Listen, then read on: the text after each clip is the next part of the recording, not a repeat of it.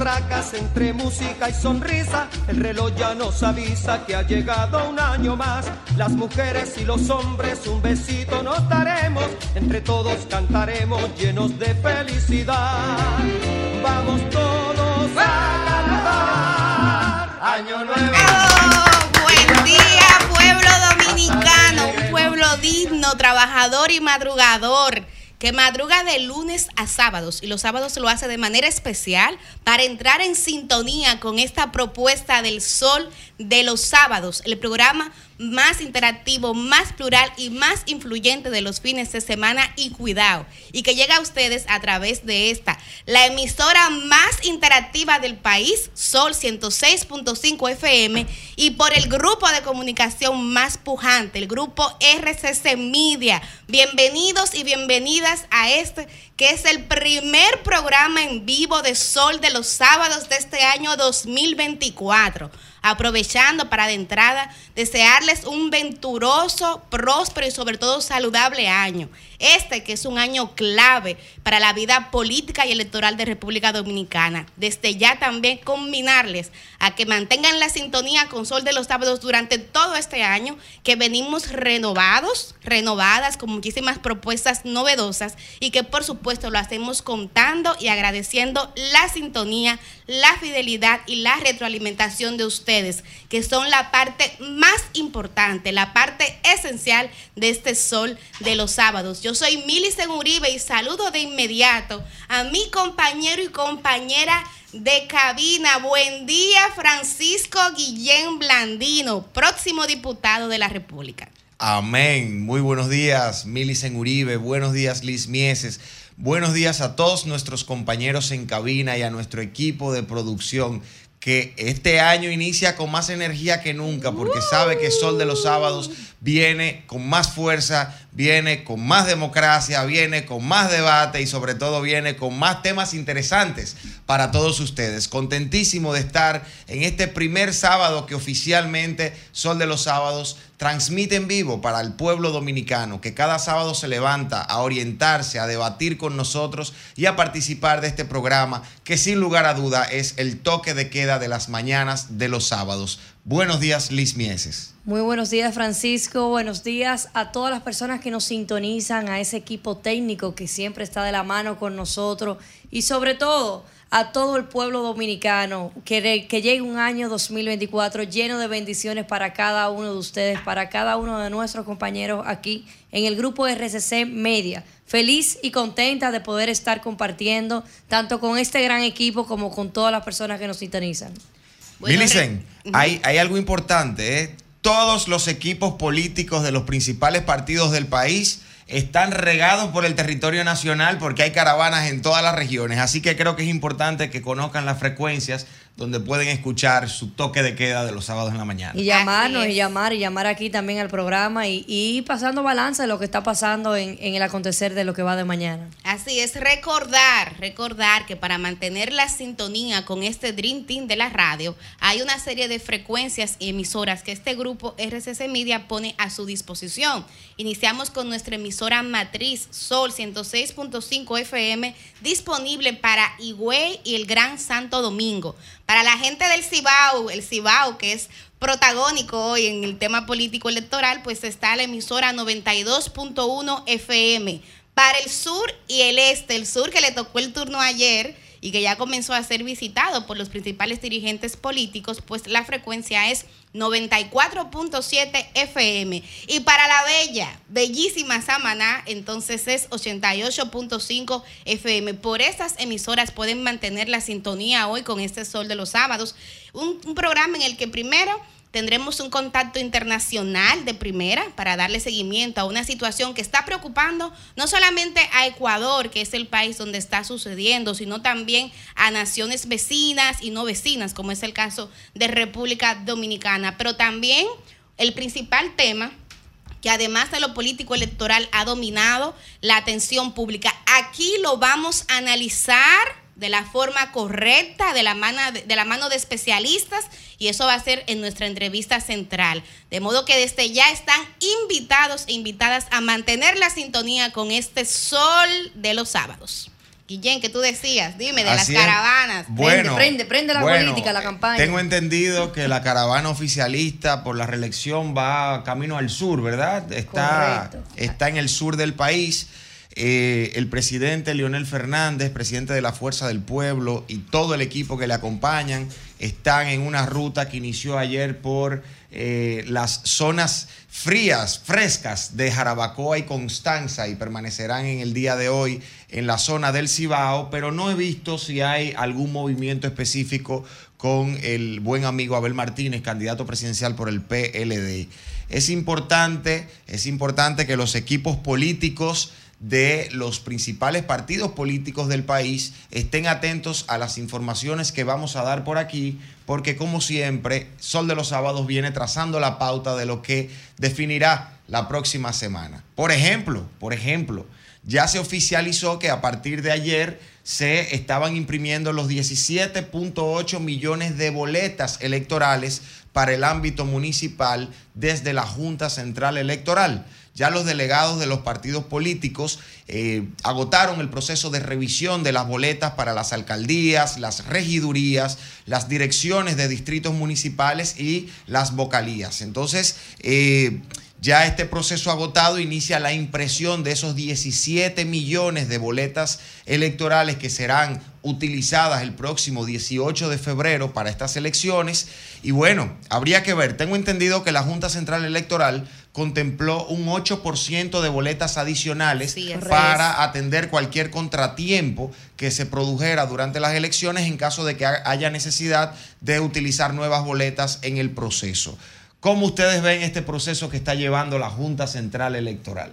Yo lo veo bien. Yo creo que desde el punto de vista administrativo, eh, la Junta Central ha hecho su tarea y la ha hecho a tiempo. Yo recuerdo que si comparamos con el periodo electoral pasado, eh, había muchas aprensiones con el tema de los equipos que se iban a utilizar, el padrón, por ejemplo, del voto en el exterior, que para mí es extremadamente importante porque considero que esa comunidad de dominicanos y dominicanas que residen en el exterior, que mandan, eh, eh, Francisco Guillén Blandino, en promedio unos 10 mil millones de dólares anuales que entran aquí a República Dominicana, que dinamizan nuestra economía, yo siento que a ese sector, a esa población, hay que garantizarle sus derechos políticos, pero también una serie de servicios. Y el hecho de que la Junta haya garantizado temprano sin contratiempos, ese voto en el exterior es importante. Así como también esto que sucedió ayer, que fue que, es importante que en municipal no, no vota la comunidad. Sí, sí, pero yo estoy hablando en términos generales de lo que implica la organización del proceso. Es importante decir ahí, para que no se nos quede y tengamos el dato fresco para nuestra gente, que el 21 de enero o el 18 de enero, hay que confirmar el dato, vence el plazo para el empadronamiento. De modo que es importante que toda la comunidad de dominicanos en el exterior, que representan en su conjunto lo que sería igual a la cuarta provincia del país, duro. sepan que hasta aproximadamente el 20, 18 o 20 de este mes tienen la oportunidad de empadronarse para ir a votar en las elecciones. No quería dejar pasar el momento. y eso, que comentas es bueno e interesante que también las personas que nos sintonizan lo sepan, que la diáspora representa la cuarta provincia, provincia a nivel de cantidad de votos de nuestro país. Por eso es muy importante que todas las personas que viven fuera de la República Dominicana, pero que sienten por la República Dominicana se empadronen y ejecuten su derecho al voto independientemente no se encuentren en nuestro país. Muy buenos días a Roselvis Vargas. Hola, equipo. Bautizada bautizada. Ya, tiene nombre Roselvis. No, aquí hay una puja por ver quién seguirá siendo el embajador de Sol de los Sábados. Señora, mire, no, no, no, claro, porque ya, que, eh, dicen, casi todos, casi todos se nos van eh, eh, para, para Curul. Bueno, pues yo creo que los periodistas que podemos viajar, Elis, damos un viajecito. Señores, yo no sé si ustedes lo han mencionado, pero yo que acabo de entrar a la cabina estoy estremecida. Qué chulo está esto. Millicent decía, empezando el programa, que es nuestro primer programa del 2024. Y por demás hay que decir que el primero en esta cabina nueva, ¿eh? Qué espectacular, señores. Yo sé que la gente que tiene ya un par de días, pues viendo las transmisiones, los videos que se suben a, a YouTube, Pues han podido apreciar, pero ahora les toca ver a este team en, esta cabina. Miren, antes de salir del tema de la impresión de las boletas, permítanme señalar eh, que seguramente mucha gente ha visto, como ya señalaba Francisco, que son 17.8 eh, millones de boletas. Algunos, eh, ¿verdad? Que quizás no han sacado el calculito, recuerden que para las elecciones del 18 de febrero, para las municipales, hay dos boletas, la A y la B. Liz, ¿verdad? Tú me lo confirmarás, donde la gente podrá elegir en una boleta el candidato a alcalde y en otra el candidato a regidor. Entonces, eh, claro, si suman... o director de distrito y vocales. Claro, o director de distrito y vocales en el caso de, los, de las juntas municipales. Eh, hay que decir que si usted suma el total de votantes que eh, pues están convocados a este proceso eleccionario, eh, hay, hay un excedente, hay un pequeño excedente en este 17.8 y es de un 8% de las boletas que la eh, Junta imprime, digamos, eh, como resguardo por cualquier eventualidad que pueda haber en los centros de votación. Esto no, pues para que la gente maneje el dato con respecto a la cantidad que se empezó a imprimir el día de ayer. Tú sabes, Roselvis, que a raíz, también aprovecho para, para informarle a las personas, que a raíz del fallo del Tribunal Constitucional a favor de el no arrastre en la, boleta, municipal, es importante que los ciudadanos sepan lo, la gran importancia de votar por los regidores, porque aquí no hay costumbre de votar por los regidores. Bueno, a partir del año 2020 fue la primera vez que se ejerció el derecho al voto directo hacia los regidores y es importantísimo que en este, en este proceso que viene ahora el 18 de febrero, voten por los regidores, quienes son los representantes más directos, ya que no hay ningún tipo de arrastre. Y el voto creo que es un paso a favor de la democracia, de que usted puede votar por un regidor de un partido y por un alcalde de otro, lo cual va a representar una hegemonía y un balance dentro de las salas capitulares de la República Dominicana. Lo único lamentable que yo veo en eso es que el clientelismo que nosotros tenemos, eh, pues lamentablemente todavía, eh, muy arraigado, hará, porque hay que decir de todo, señores, hay gente que va y vota muy conscientemente, que está contenta porque ahora va a tener la oportunidad de que los regidores no, no ganen por arrastre, por el partido que más eh, votos haya sacado, sino que ganen por los que ellos puedan votar. Hay de esos ciudadanos, pero también hay los que ahora, bueno, pues si tú quieres que yo vote por ti, mi candidato a alcalde fulano, pero si tú quieres que yo vote por ti, me tiene que dar lo mío ahora, ¿eh? Porque no te creas tú que tú vas a ganar porque eh, gane tu candidato a alcalde o tu partido. Ojalá que esos dominicanos hagan un poquito más de conciencia y que los candidatos también eh, busquen otra forma de ganarse al electorado en sus demarcaciones y no recurriendo a que hay que reconocer de que hay que fajarse ahora que hay que para reconocer y creo que me atrevo a hablar por Francisco y por y por Yuri Enrique también que los tres somos candidatos que los culpables son los candidatos ¿eh? de entrar en esa cultura y de mantener esa cultura clientelista que en muchos espacios de la República Dominicana siguen siendo, sigue, sigue ese arraigo, como decía José Luis. Claro. Y bueno, si el PRM no lo hubiese informado ayer, yo lo iba a traer como primicia hoy. Ah, de manera, evento, de manera responsable. Tú no lo has dicho, pero esa, no, eso lo dijo ella se va sí, no, pero yo no estoy hablando de Guillermo Moreno, ah, porque pensé que era esa, de eso. esa yo la di, esa yo la di. Felicidades por eso, amigo, te lo dijo, mucha gente lo dudó y ahí está. Exactamente, y los créditos a Sol de los sábados, por supuesto, no, yo estoy hablando de una primicia que tenía a tiro de hit para hoy, pero que ayer el PRM me reveló. Y me refiero a la candidatura para la senaduría de Santiago por el partido oficialista, que va a ser ocupada nada más y nada menos que por el hoy ministro de Salud, el doctor Daniel Rivera. Asimismo, el PRM reveló otras dos candidaturas a senaduría que estaban reservadas. En el caso de la provincia de la Altagracia, donde el candidato va a ser quien es hoy el alcalde, Rafael Barón Dulú, conocido como Cholitín. Mi hermano Cholitín. Mi hermano Cholitín. Bueno, Tremenda persona. Ahora, ahora, Millicent, debo, debo decirlo, Cholitín es una persona que yo quiero, de verdad, lo quiero, lo quiero sinceramente. Y a su esposa María Elena por igual, mi querida colega y profesora María Elena. Eh, eh, ahora, esas son las cosas que yo me, esas son las cosas que yo me pregunto.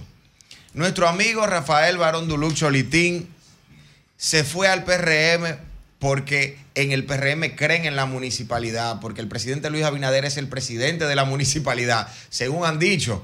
Pero entonces lo sacan del municipio y lo mandan para la candidatura a senador. Lo que pasa yo no estoy es, entendiendo. ahí yo tengo que diferir de ti, Guillén, porque nosotros estamos equivocados los dominicanos. La municipalidad no solamente es para los alcaldes y los regidores. La municipalidad tiene que estar presente en el Congreso pero tú sabes lo que y en el diciendo, Senado. tú sabes no, lo que pero ahí hay una candidata porque tú parecería que lo refieres como si no tuviéramos tenemos una candidata que es una persona queridísima y que conoce al, al dedillo, la, la la hija de Karina que, que conoce el dedillo el municipio, el, el, el, municipio de, de Higüey. Eh, mira, Francisco, permíteme, ya que tú mencionabas, que yo creo que es bueno orientar a la gente, ¿no? además de nuestra faceta de opinión, también la de eh, información. Tú mencionabas las múltiples eh, caravanas que hay de las diferentes organizaciones políticas este fin de semana, que llamamos a todos los militantes de los diferentes partidos políticos a que se haga con respeto. Permítanme compartir brevemente para la audiencia que nos sigue, pues el calendario que tiene el, partido oficialista, el PRM, que el día de ayer empezando, eh, bueno, pues estuvo en el municipio de San Juan, el presidente apoyando a los candidatos municipales. Ustedes saben que el pasado fin de semana eh, participó en el primer evento y encabezó caravanas con la candidata por el municipio de Santo Domingo Norte, Betty Jerónimo, el presidente, el candidato Luis Abinader, y luego estuvo con el candidato alcalde de Santo Domingo Este, Dio Astacio. Bueno, ayer estuvo con Janoy Sánchez en el municipio de eh, San Juan, saliendo desde la rotonda de la avenida Anacaona. Hoy sábado, ¿verdad? Eh, bueno, dentro de poco, desde las nueve y media de la mañana, estará en Barahona eh, acompañando también al candidato alcalde de Barahona. Eh, ahí van a ver al mandatario. En este caso estará con eh, Rafael Hidalgo, ¿verdad? por Barahona. También estará el día de hoy acompañando, perdón, Míctor, así es, Míctor, Míctor Fernández en, en Barahona. En Asua es que estará con Rafael Hidalgo y será a las 2 de la tarde. Primero, 9.30 de la mañana eh, con Víctor Fernández en Barahona y, a las 2 de la tarde con Rafael Hidalgo en Asua. Y por último, eh, el día de mañana domingo estará estará acompañando a Ulises Rodríguez en Santiago. Atención a la gente de Santiago. a las 2 de la tarde. Eh, pero más temprano, eh, señores, el domingo va a estar súper activo. A las 2 eh, de la tarde, acompañando a Ulises en Santiago. Y en la mañana, a propósito de la primicia que decíamos, pues que nos dio Milis en Uribe aquí hace un par de semanas, se estará dando la proclamación de Guillermo Moreno como candidato a senador. Eso va a ser a las 9 en el pabellón de voleibol del Centro Olímpico. El, el candidato mm. eh, presidencial Luis Abinader con el ahora candidato a senador por el Distrito Nacional Guillermo Moreno. Muchas gracias, a las Pabellón de voleibol. Hasta aquí la cápsula informativa del PRM en Sol de los Sábados. Faltó algo, faltó algo, que a las 3 de la tarde tiembla la circunscripción número 3 con la superalcaldesa, quien estará por allá haciendo un mano a mano, un casa a casa con todos, con toda la Ya la gente del PRM sabe dónde se tiene que, que yo no sé la agenda de, la fuerza del pueblo, pero tendremos, que, tendremos que, traerla, pero eh, si le dedicamos 10 minutos del programa a las agendas de los partidos, nos quedamos sin No es las agendas de los partidos, eso es un eso, eso, eso, es venimos eso es una información. Ahora, voy a decir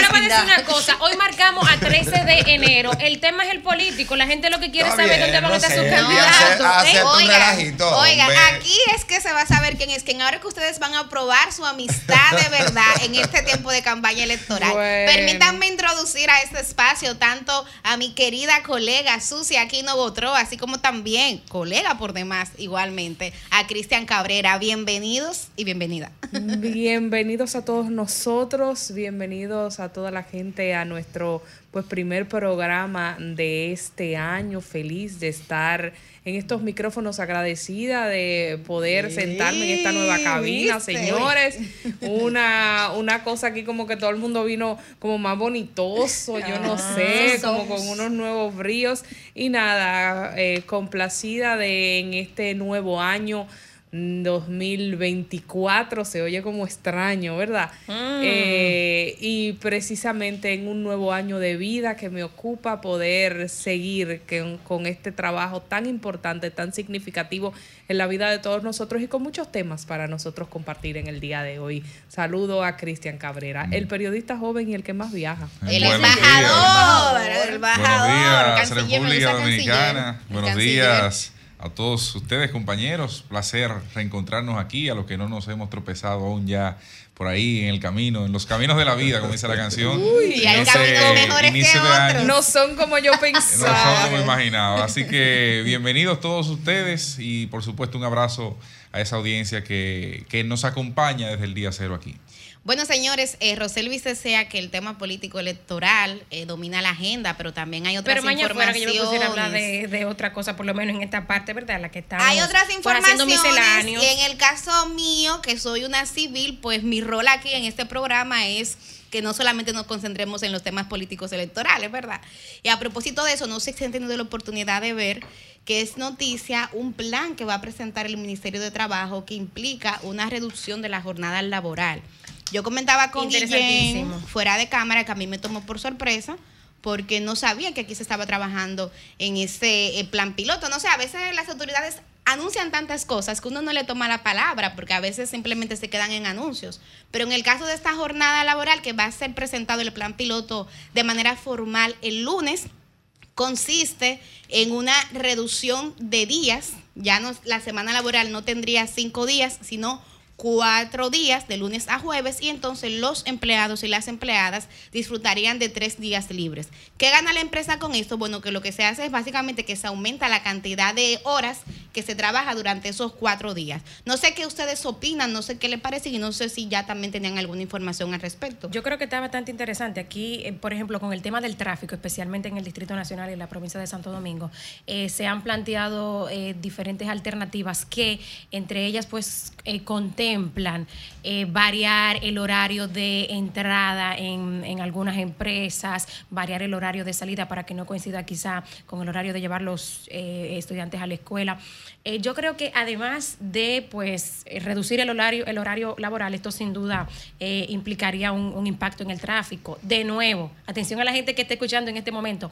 Milicen dijo la palabra piloto para que no vaya pues la gente a creer que esto ya es de, es una realidad. de hecho, pero yo creo que está interesante, yo creo que está interesante.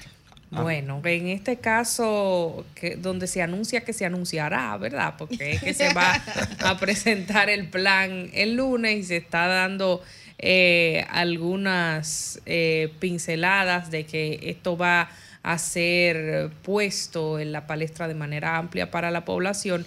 Yo creo que sería bueno esperar a ver la propuesta concreta ya en este lunes antes de emitir una opinión formal. Hay que ver cómo se manejarán algunas eh, las directrices para algunos lugares donde se trabaja inclusive los sábados, o sea que no es eh, solamente de lunes a viernes, hay instituciones donde eh, los sábados también hay que hacer presencia. Y hay instituciones, por ejemplo, del Estado donde se trabaja todos los días, donde los domingos también hay que elaborar, donde hay que tener una presencia, porque hay que prestar un servicio a la población que requiere estar todo el tiempo. Hay que ver cómo se regirán estas eh, instituciones o estas empresas que tengan alguna condición especial. Habría que ver esto, además de si no sería excesivo, si no sería cargar mucho más horas de las que se permite regularmente, que son ocho horas de trabajo hábiles, al introducir eh, un horario extendido para no trabajar los viernes. Habría que ver cómo se va a manejar esto y qué dirá el Ministerio de Trabajo al respecto, que me imagino se habrá asesorado, por supuesto, de todo el equipo legal y conoce toda la normativa, ya que es el órgano rector en ese sentido. La propuesta es reducir el, el horario de la jornada laboral digamos que no sería algo nuevo en República, de República Dominicana, sino que ya es algo que se ha implementado, es una medida, una política eh, que se ha implementado en otros países, en Francia, por ejemplo, en Noruega, en Bélgica, en Islandia.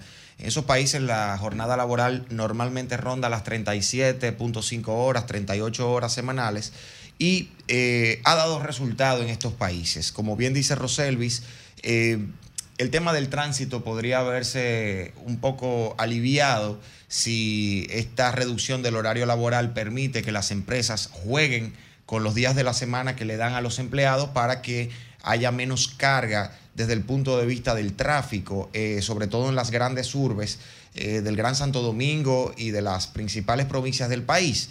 Otro tema que podría beneficiar de esta política que adopte eh, el Congreso Nacional, porque tendría que ser una medida legislativa, por supuesto, eh, sería, digamos, en la mejoría en la calidad de vida de la gente, en la, en la capacidad de la gente de aprovechar mejor el tiempo que tiene disponible para sí mismo y para sus familias. Ahora bien, nosotros entendemos que este tipo de medidas tienen que venir acompañadas de una serie de estudios que seguro los están haciendo y los harán en lo, en lo adelante, porque no se trata solo de una consigna o una teoría de que te doy menos horas de trabajo, pero en esas horas que tienes que trabajar, tienes que ser más productivo. Los países en América Latina, no solamente en República Dominicana, tienen ciertas complejidades y son muy sui generis. Y aquí usted va a una empresa o a una institución pública un día de semana a las 8 de la mañana, aunque abran a las 8 de la mañana para el público. Y usted tiene que esperar que terminen de desayunarse, Echándose fresco, que andan la- buscando que donde el de frutero una Que si piña, empieza a llover, ya la gente no va a que trabajar. si se están comiendo un pan con chocolate y entran a las 8 y 20, 8 y media, que si cierran a las, a las 5 de la tarde, a las 4 y 45 ya le cierran la puerta al público porque están despachando lo que quedan adentro.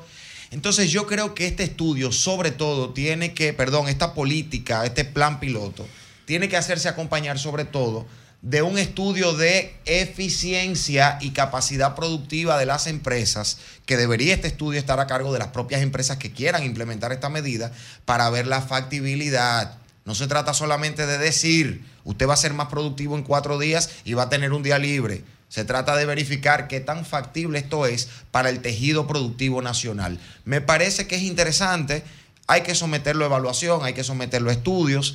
Creo que ya hay empresas privadas que están eh, aplicando medidas como esta de un día a la semana virtual, Sí, cada 15 días un día libre. Eh, tengo amigos que tienen sus micro y pequeñas empresas que ya han venido aplicando esto porque la naturaleza de las actividades que desarrollan lo permiten.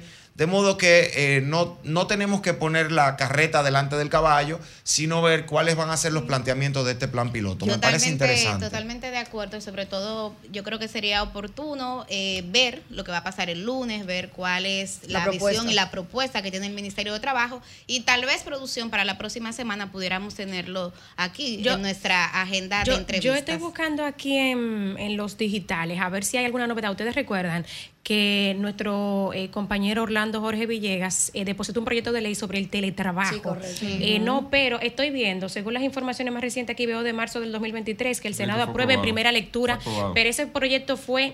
Pero por ambas cámaras, eh, eh, Cristian. Este que proyecto sí. fue por Iván Lorenzo, el de teletrabajo que se aprobó en el Senado. Eh, Yo creo que hubo una por- fusión incluso sí, varios correcto. proyectos. Déjenme en decirle por, por cuáles legisladores. Yo me fuera más lejos. Yo, aparte de esa propuesta Ojalá que quiero Orlandito hacer- nos, nos pueda escribir. El ministerio- Ah, bueno, mira, ah, eh, eh, discúlpame, Liz. Sí. Eh, también está, ¿verdad?, la propuesta eh, presentada por el diputado eh, Jorge Villegas. Eh, pero la que se aprobó en el Senado, en definitiva, fue un proyecto introducido por eh, Iván Lorenzo y otro senador más, que creo que también sería bastante interesante, ¿no?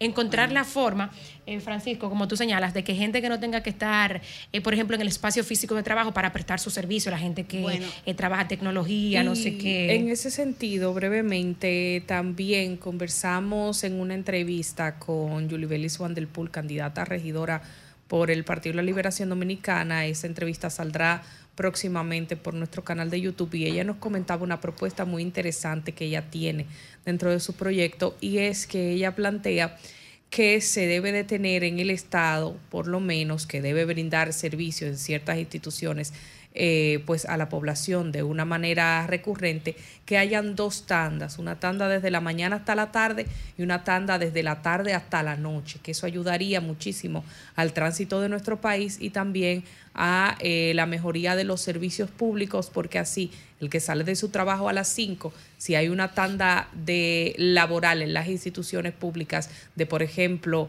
desde la tarde hasta la noche, puede ir hasta las 8 de la noche a eh, tramitar cualquier servicio en una institución.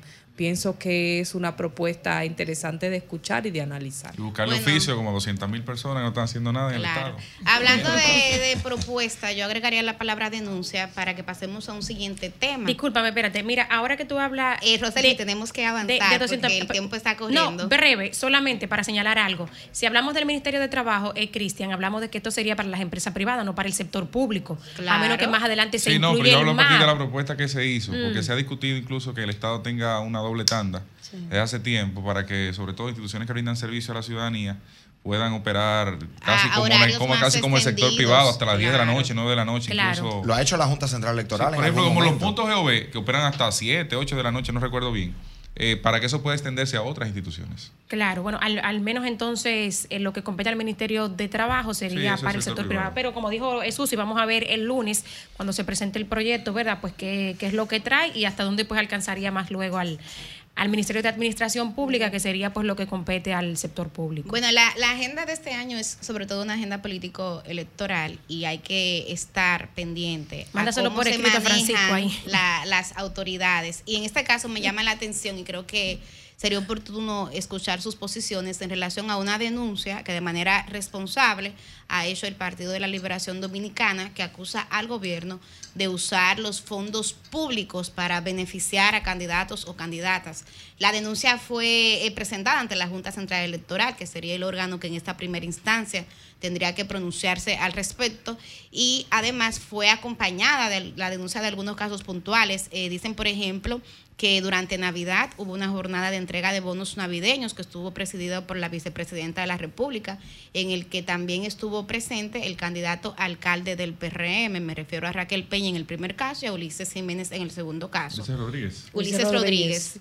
Un saludo para nuestro colega Ulises Jiménez. Y en el caso también, otra denuncia que eh, y pone el, el PLD como ejemplo, es lo que pasó en Santo Domingo Este, donde dice que el señor Tony Peña, coordinador del gabinete social del gobierno, entregó unos bonos y pues ahí estuvo acompañado de Dios Astacio, que es candidato a alcalde del municipio de Santo Domingo Este. Yo vi algunas reacciones y, vi mucha gente diciendo, pero ¿con qué moral el PLD hace esa denuncia? Porque el PLD se caracterizó por usar de manera burda los recursos del Estado para campaña y para beneficio propio, que es lo que se llama corrupción, cuando fue gobierno. Pero yo creo que independientemente de que se haya hecho mal en el pasado, en algún momento hay que comenzar a hacerlo bien. A mí me ha agradado escuchar al presidente Luis Abinader comprometerse de manera pública a que este tipo de cosas no van a pasar.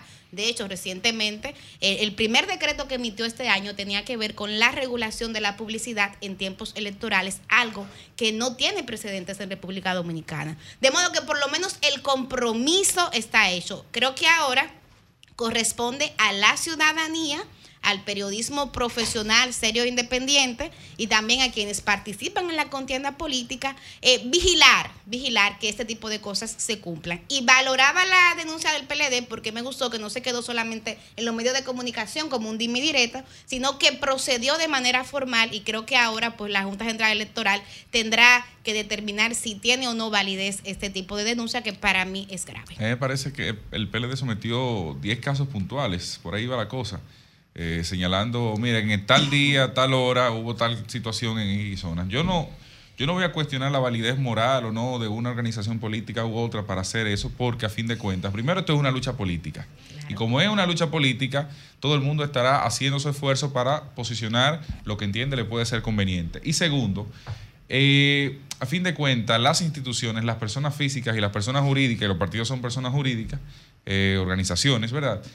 tienen el, peso para hacer, y sobre todo cuando se hace con un procedimiento eh, que se somete a la Junta Central Electoral, que no es una denuncia alegre en un medio de comunicación sin un respaldo, yo creo que hay que tomarlo en serio. Eso no quita que sea el PLD hoy, que haya sido el PRM ayer, que haya sido la Fuerza del Pueblo hoy. O sea, indistintamente del partido que sea, yo creo que amerita un análisis. Ahora bien, en ese contexto, uno se pregunta, real y efectivamente, ¿Es un tema de discurso o es un tema de práctica?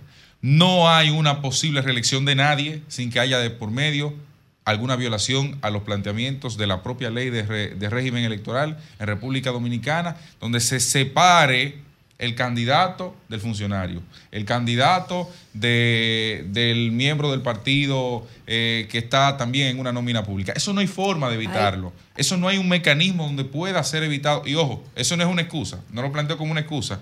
Yo le estoy diciendo a partir de que nadie ha podido pasar por el poder. Pero nadie hay que hacerlo en algún momento. No, no, yo estoy de acuerdo. Y hay países que lo han logrado. Mira, a no, mí aquí me no, tocó, hay, no hay, yo no creo que haya un país que déjame, haya a mí me tocó. Por lo menos en la América A mí me Latina. tocó eh, vivir en España durante unas elecciones. Y yo no vi a ningún funcionario presidiendo un acto electoral en el marco de esa campaña, Cristian. Oh, pero el primer funcionario- En, en- en México hay muchísimos Cuando hablamos de controles. funcionarios, Pero el primer funcionario es el Colombia presidente de también. cualquier espacio o el primer Exactamente. ministro. Pero, o sea, yo creo que también tenemos que dejar de conformarnos con que aquí las cosas no van a cambiar, porque señores, miren, aquí en República Dominicana hay cosas que han cambiado. Y en ese sentido, yo valoro que el PLD haga una denuncia y que la haga de manera formal con pruebas, porque no importa que fue el PLD hoy, que fue el PLD mañana, como tú dices. Aquí lo importante es que la institucionalidad avance. Pero tenemos que ser un poco más optimistas, Cristian. Tenemos no, no. que lograrlo. Es que yo no estoy planteando excusas a nadie. Yo lo que estoy diciendo es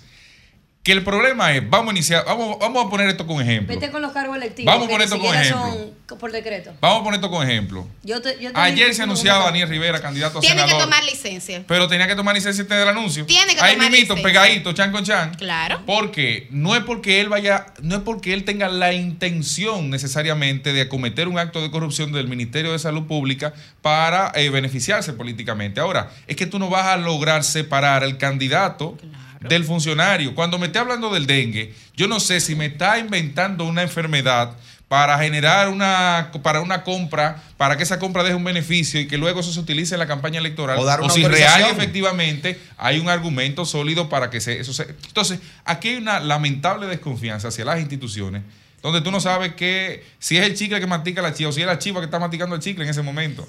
A favor Mira, Cristian, mira, Cristian, hay otro tema, aparte de lo que impone la ley de partidos políticos, eh, 3318, y la ley de régimen electoral, la 2023, hay, hay otras cuestiones que entran en juego cuando hablamos del funcionariado, cuando hablamos del servicio público, y es lo que impone la ley 4108 de función pública, que en su artículo 83 dice, ojo, no estoy diciendo que antes se cumplió, que antes no se cumplió, que ahora se debería cumplir. Aquí estamos hablando del cumplimiento de la ley. Y si estamos hablando de un gobierno que está prometiendo, que llegó con el cambio, que dice que no va a incumplir la ley, pues estamos esperando todos como ciudadanía que la cumplan. Yo pensé que tú ibas a seguir como tú empezaste, diciendo que tú no ibas a hablar de si gobierno, ni de se- antes, ni si de se van ahora. a meter, Roselvi, ya supera eso, hija. ¿Qué es lo que Si- dice la ley, Francisco? Supera eso. Óigame, si el gobierno es un gobierno que llega diciendo que va a cumplir la ley, todo el mundo genera una expectativa razonable de que cumpla la ley. Ahora, si el gobierno no la va a cumplir, aparte de incumplidor de la ley, queda como incoherente y mentiroso. Porque la ley, 80 y- la ley 4108 en su artículo 83 dice, son faltas de segundo grado cuya comisión da lugar a la suspensión de funciones por hasta 90 días sin disfrute de sueldo las siguientes. Oye esto, Milicen, que te va a interesar. Número 9. En el numeral 9 del artículo 83 dice que es una falta de segundo grado realizar actividades partidistas. Y esta es una ley que le aplica a todos los funcionarios de la administración pública y a todos los servidores públicos de todos los niveles y categorías. Realizar actividades partidistas, así como, lo que quiere decir que es una conjunción, es un adicional, así como solicitar o recibir dinero u otros bienes con fines políticos en los lugares de trabajo. Es que al ¿Qué fin- quiere decir esto? Que la ley de función pública le dice a usted que su condición de servidor público y de funcionario tiene que separarse de su actividad proselitista y partidista, no solamente como, como candidato. Entonces, si todos van a incumplir la ley, si todos vamos a incumplir la ley, entonces vamos a modificar la ley 4108, Yo- yo porque si no queda como mandar teoría. un saludo a, a todos los de la Fuerza del Pueblo y el PLD ¿Quiénes fueron los que depositaron? recibieron bono navideño también y entregaron en sus actividades políticas. Siendo candidatos. políticas, siendo candidato actual. Un saludo muy especial. Si necesitan listado de nombre Liz, me avisan. Yo como presidenta del esto- Consejo de Regidores. Esto aplica gracias. para los miembros del gobierno central, no para cargos electivos.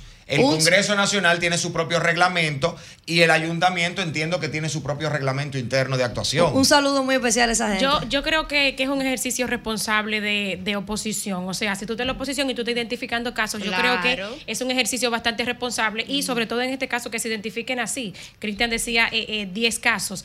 Lo que no sé si esta eh, denuncia la fueron a llevar formalmente quién, Juan Ariel Jiménez y José Dantes. No, la llevó Danilo Díaz bueno, ojalá, ojalá que sea de los rostros nuevos del PLD. de manera legal. Porque yo no sé si ustedes recordarán, en octubre del año pasado, hace cuánto, cuatro o cinco meses, eh, cuando alguien dijo, ¿quiénes de ustedes le agradecen algo al gobierno?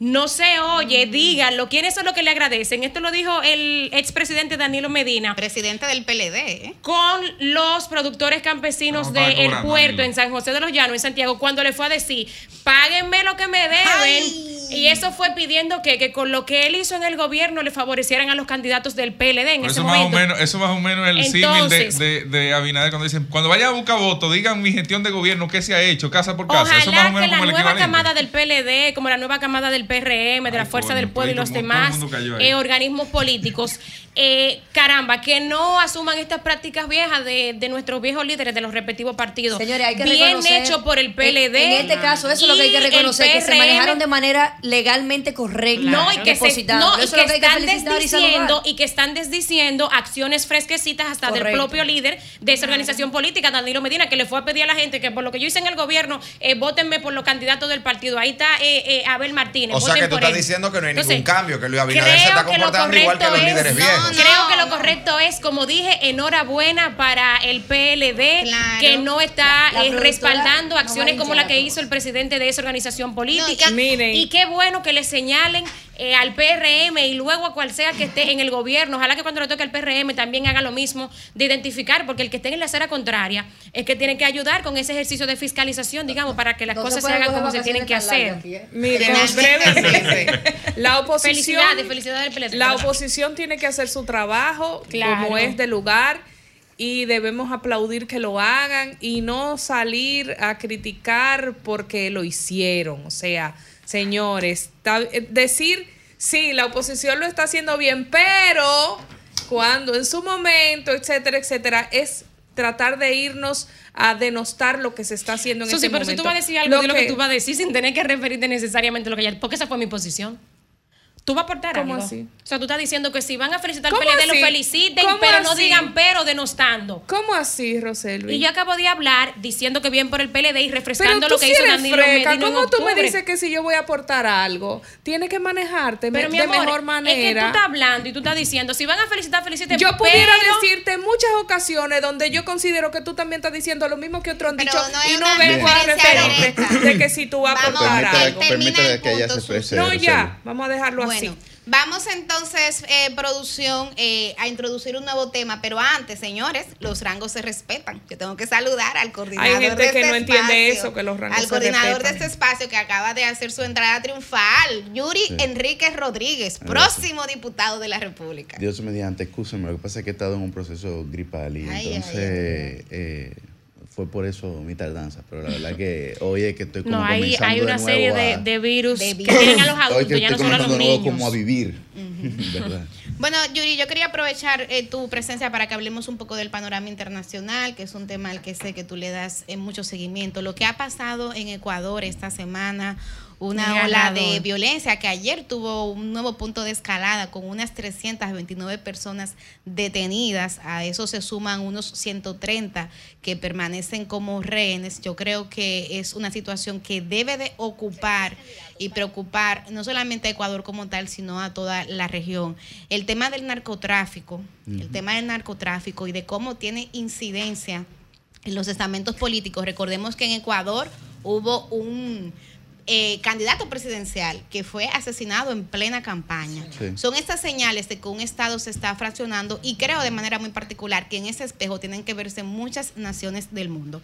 Para tener, Yuri, una actualización de esto que está pasando en Ecuador al día de hoy, tenemos el honor de tener un contacto telefónico directo con el periodista Néstor Aguilera, quien es corresponsal de La Voz de América.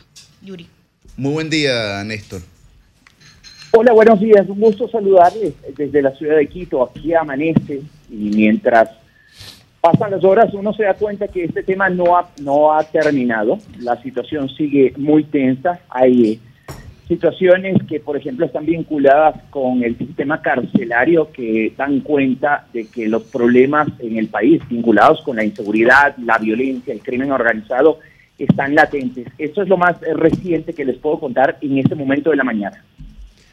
Bien, eh, partiendo del día en el que el presidente Novoa declaró el estado de excepción o de emergencia en todo el territorio ecuatoriano, ¿cuál ha sido, digamos, eh, la línea o, de, de, lo que ha ocurrido? También para orientar un poco a nuestros oyentes. Bueno, yo partiría incluso un poco antes, hace seis días aproximadamente, el pasado día domingo, que fue cuando realmente esto empezó a encenderse, el presidente dispuso que eh, se cambie de prisión a un peligroso delincuente, Adolfo Macías alias Chito, recluido en la cárcel regional de Guayaquil. Resulta que cuando llegaron las Fuerzas Armadas, grupos especiales, especialmente la Policía Nacional, a movilizar a este eh, ciudadano, él no se encontraba en la celda que supuestamente ocupaba. Esto desató de alguna manera una alarma generalizada, eh, considerando que se trata de un complejo carcelario enorme y que también ha sido escenario de violentas eh, manifestaciones de parte de los reos, de enfrentamientos con las fuerzas eh, militares, también con las fuerzas policiales. Y a partir de entonces es que el presidente de la República decide eh, instituir el estado de excepción durante dos meses, 60 días, que fue a inicios de esta semana. La situación agitó mucho más el clima de beligerancia al interior de las prisiones y esto a su vez motivó que hace algunas horas perdón, esta semana, el presidente Daniel Novoa también tuviera que recurrir a una medida mucho más eh, dura. Y esto creería yo porque estuve yo toda la semana corriendo detrás de la noticia, que fundamentalmente tuvo que ver con eh, la sensación que dejó en la opinión pública la toma de TC Televisión, cuya sede principal está en Guayaquil, y que además esa ciudad fue, fue escenario de toda esta serie de hechos violentos. Esto es lo que llevó definitivamente al presidente a tomar la decisión de declarar el estado de conflicto armado interno y declarara también a 22 organizaciones criminales como terroristas. Néstor, eh, Roselvis Vargas, de este lado, ¿qué ha pasado a propósito de que mencionas el acontecimiento de la planta televisora de Guayaquil? Eh, ¿Cuál es el proceso que se le sigue a los individuos que apresaron allí y también eh, qué ha pasado con los que ingresaron en la universidad? Bueno, especialmente hay que tener eh, algo en claro a partir de la expedición del decreto, luego de lo que sucedió en TC Televisión, eh, hablamos del decreto 111, decreto ejecutivo que declara terroristas a estas organizaciones criminales, todos y cada uno eh, de los eh, ciudadanos que han sido detenidos desde entonces deberán ser juzgados como terroristas. y de hecho, los partes policiales lo aclaró el comandante general de policía, César Zapata, esta semana, todos los partes policiales constan eh, como terrorismo. Entonces, la justicia tendrá que juzgarlos de esa manera. Entiendo yo que la pena máxima es 13 años, si no estoy mal. 13. Pero en todo caso son penas grandes. Eso respecto a una parte de lo que tú me acabas de preguntar. Sobre lo otro, ¿qué ha pasado? Bueno, especialmente las 13 personas que fueron detenidas, señaladas de haber participado en ese acto violento, eh, se encuentran detenidas Entiendo que son 11 eh, personas adultas, hay dos menores de edad, mucho ojo a ese detalle, adolescentes. ¿sí? Eh, obviamente ellos tienen un trato diferente por ser menores de edad. Eso también se lo está intentando reformar acá en el país porque hay muchos jóvenes que lamentablemente están ingresando en actividades criminales a edades muy cortas, eh, llámese 12, 13, 14, 15 años. Y esto, de alguna manera, ha sido también caldo de cultivo para que eh, la situación de la violencia se extienda mucho más. Eh, el crimen organizado, sobre todo organizaciones criminales que se dedican al narcotráfico y que tienen tentáculos en otras actividades, llámese extorsiones, llámese secuestros, llámese asaltos, etcétera, etcétera, ha permitido generar recursos para que las organizaciones con facilidad recluten a jóvenes a muy tempranas edades. Néstor, Milicen Uribe de este lado, me gustaría saber si hasta ahora hay alguna teoría o tesis del paradero de José Adolfo Macías Villamara, quien es conocido como Fito, y si ha sido sometida a alguna autoridad del recinto penitenciario donde estaba preso por su presunta fuga.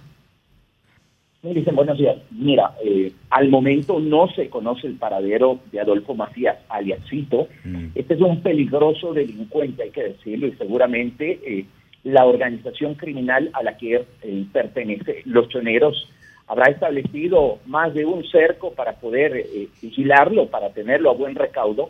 Hay versiones como la del ex ministro del Interior durante el gobierno de Rafael Correa, José Serrano, de que él incluso pudo haber jugado eh, antes de la Navidad. Ojo, estamos hablando ya de hace algunas semanas.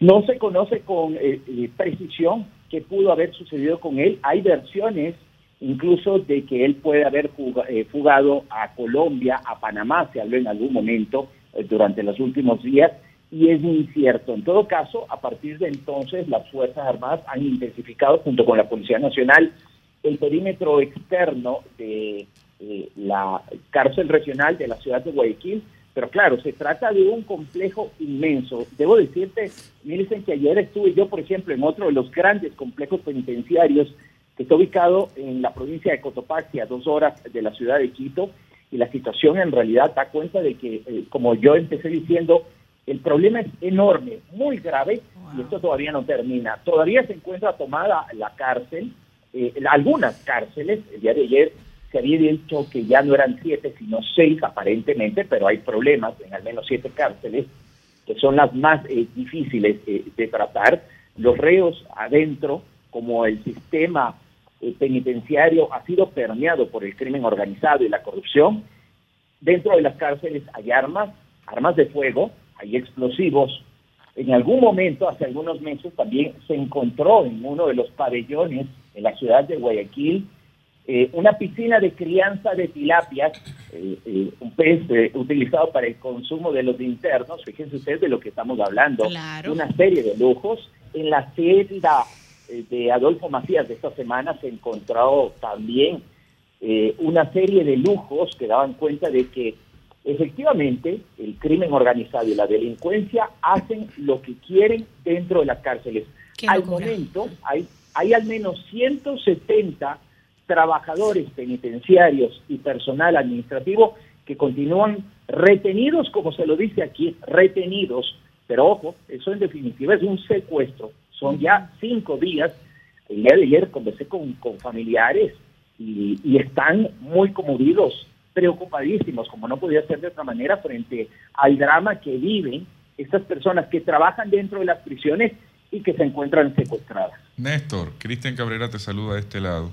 Me gustaría saber, me gustaría saber cómo ha visto la población eh, ecuatoriana el tema del el planteamiento que se ha hecho de la transformación de las cárceles, de los recintos penitenciarios al modelo Bukele, donde lo que impera es el látigo de las autoridades indistintamente de si haya o no procesos judiciales y que ha sido parte quizás de la discusión en estos últimos días a partir de los hechos sucedidos. Mira, Cristian, esta es una gran pregunta, porque por un lado es verdad, hay señalamientos frente a la mano dura para muchos y sobre todo para organismos de derechos humanos excesiva, que puede darse en algunos casos en El Salvador.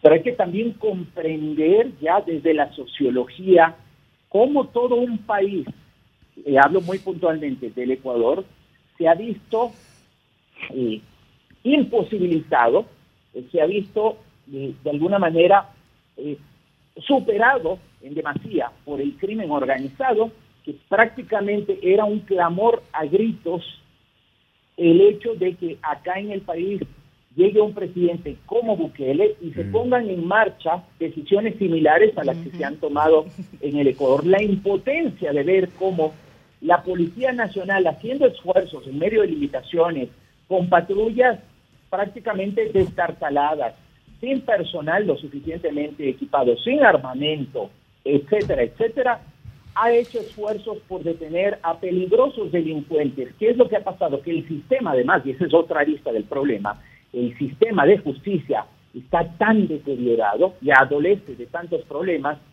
eh, que los ciudadanos han visto con impotencia cómo delincuentes salen a las calles con extrema facilidad. Aquellos de cuello blanco, ojo, pero también aquellos que están involucrados en actividades criminales y violentas. Entonces, de alguna manera, esto que ha sucedido la semana que ya de a poco va terminando, ha nuevamente incentivado ese sentimiento eh, de unidad nacional, porque ojo, cuando hablamos de un conflicto armado, regularmente lo primero que se llama es la unidad de todo el país. Y así se ha demostrado a nivel político, ¿por qué? Porque en la Asamblea Nacional esta semana se aprobó una resolución de respaldo al presidente Daniel Novoa. Claro, eso y hubo unanimidad para respaldar, pero también si uno sale a las calles, la gente está harta, cansada de no poder trabajar, de ser permanentemente extorsionada, de no poder salir a comer una noche ante la posibilidad de que te atraquen, de que te asalten, de no poder salir a una playa porque tienes temor de a medio camino que ser secuestrado, etcétera, etcétera, que el apoyo ha sido en definitiva unánime. Néstor, Susi Aquino Gotro de este lado, quería preguntarte cómo ha recibido el Ecuador la propuesta del presidente Novoa de subir el IVA para financiar la seguridad en estos momentos.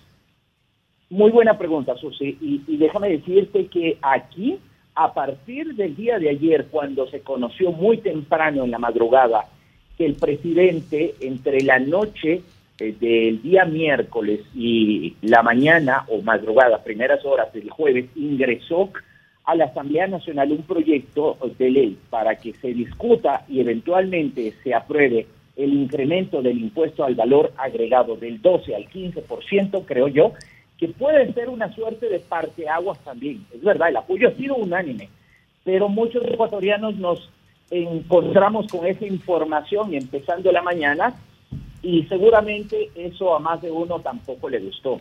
Y, he encontrado yo muchos comentarios en redes sociales de personas que dicen, miren, yo apoyo el incremento, pero eso sí, los grandes evasores, por favor, ah. que sean los primeros que, paguen impuestos sí. a los que el Estado ecuatoriano les cobre. El, propio, el propio presidente Correa se refirió a eso en su cuenta de Twitter. Exactamente, que por ejemplo se cobre a quienes tienen deudas con el Estado, que la corrupción eh, se combate con mayor firmeza, que tal vez el eh, Estado en su conjunto y el sector público deje de ser tan obeso y represente una carga tan enorme para el Estado en términos generales.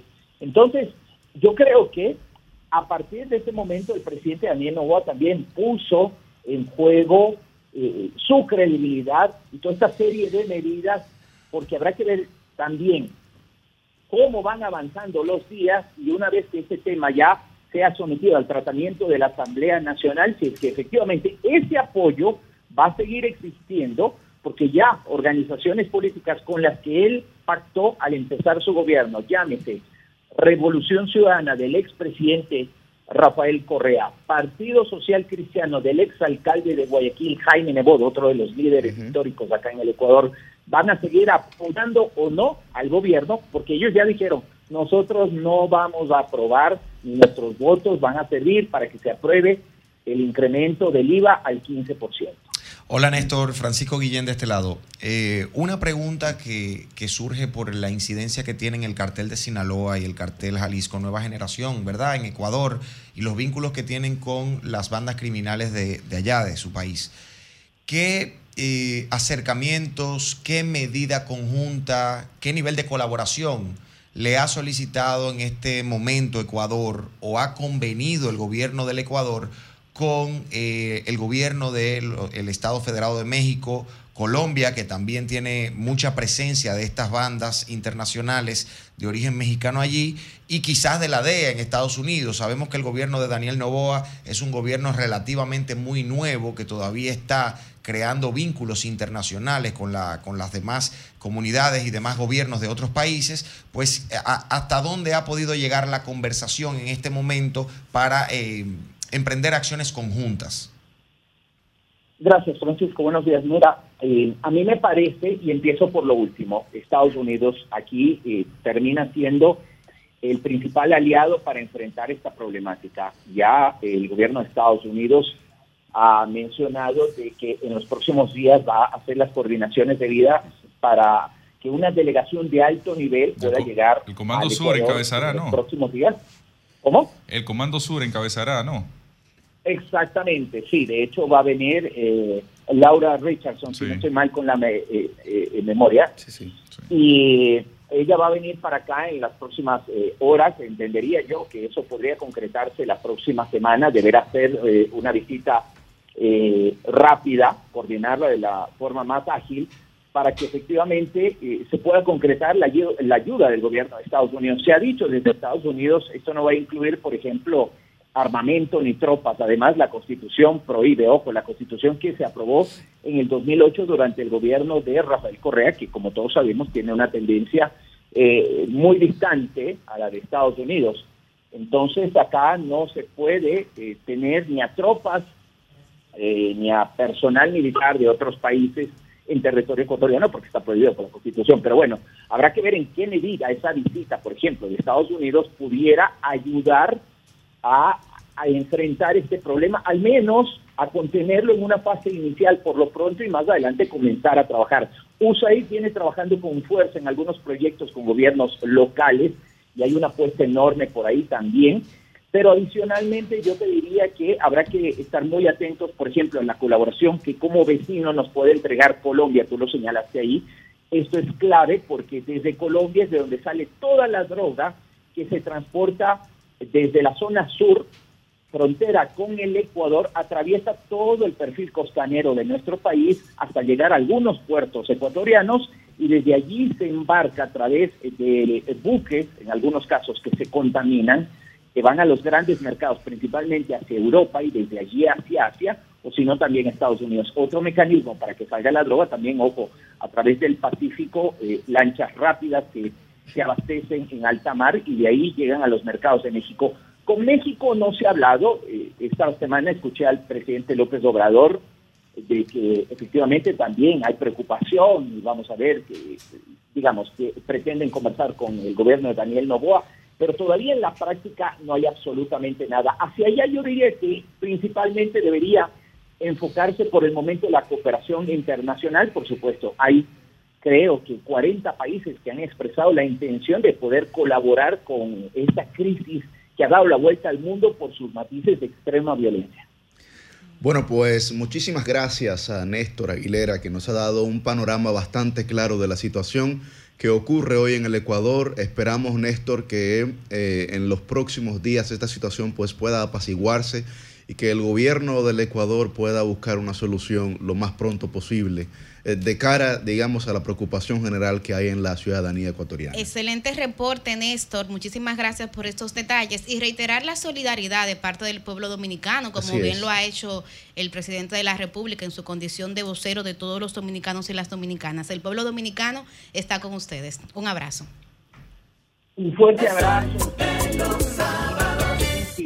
Roselis, Cristian y Francisco. Un abrazo. Gracias, Néstor. Cambio que fuera. vaya bien. Gracias por preocupar. Gracias.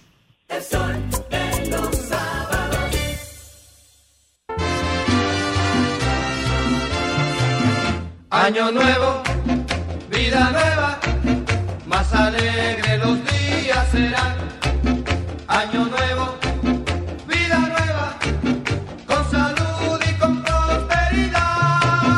Entre pitos y matracas, entre música y sonrisa, el reloj ya nos avisa que ha llegado un año más. Las mujeres y los hombres un besito nos daremos, entre todos cantaremos.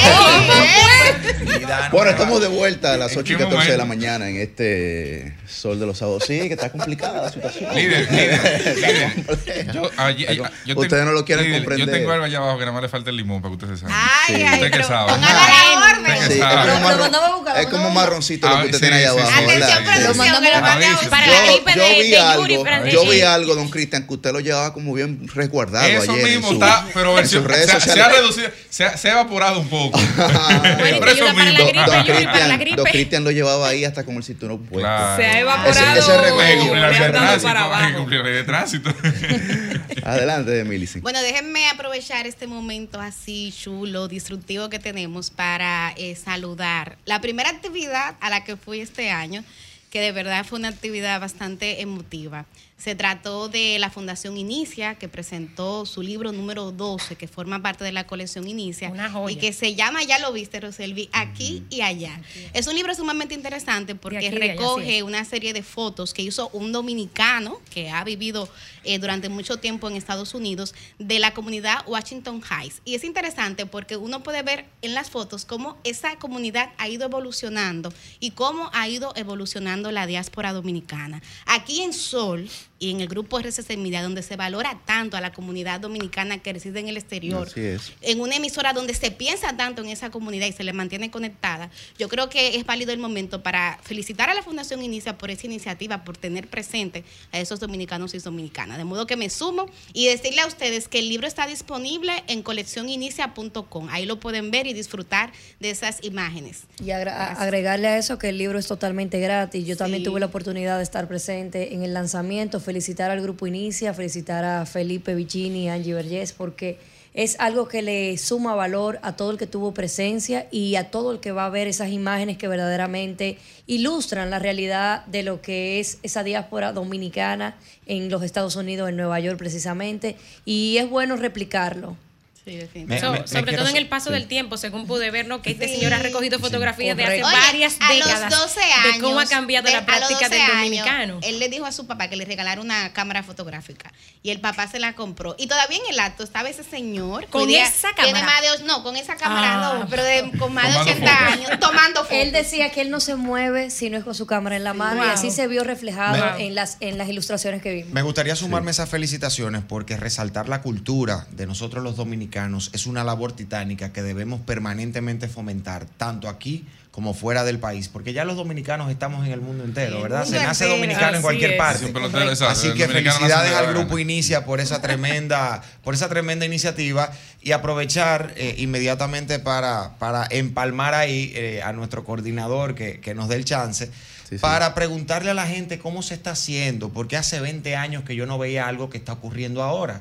Señores, el Cuidado. dólar alca- alcanzó el 60 nuevamente, como ocurrió en los gobiernos del 2000-2004. ¿Cómo se está haciendo la gente que viaja tanto con este dólar al 60? Cristian, tú que vives en un avión. No, no, y Rosel Bueno. no se Wow. queda atrás. Wow, qué ayuda. yo, no- yo no vivo en un Vámonos. avión. Vivo buscándolo por ahí. Vámonos en este momento a escuchar lo que tienen para decir los oyentes. Caramba. Comunícate 809-540-1065. 1-833-610-1065 desde los Estados Unidos. Sol 106.5, la más interactiva. Buen día, su nombre y de dónde se nos fue esta llamada. Vamos a ver un momentito. Buen día, está al aire. Buenos días. Adelante. Jóvenes, eh, yo estoy viendo algo Sí. en el país. Yo veo que en el pasado los oficialistas eh, actualmente satanizaban la corrupción, los préstamos, etcétera. Pero antes, cuando ellos satanizaron Punta Catalina, que lo más corrupto, etcétera, se hizo con dos mil millones. Yo quisiera que me mencionen un Punta Catalina que hayan hecho con préstamos de 35 mil millones. Ahí está su llamada. Ay, pero ese en alta. La primera llamada del año. Buen día, su nombre, su nombre y está al aire. Adelante. Buenos días. Sigue. Sí, ¿cómo está el equipo? Muy bien, Bien, gracias. bien. ¿Cómo están, están todas esas promesas? Bueno, somos, somos realidades. ya. Realidades. Ajá, qué Real- bueno. realidades que prometen. Suerte para los que están concursando para febrero. Óyeme una cosa, la gente aquí dice, la prensa está vendida, que llegó y que yo cuando. Pero a veces tiene razón la gente. Señores, pero el encargado de Biden, que, que de Biden, que mandó a, acá a Estado a hablar con Abinader, que por cierto es de origen dominicano. El asesor. Tom Pérez. Sí, el señor ha hablado de senadores del Cibao, como tres, cuatro, cinco y hasta del, del este.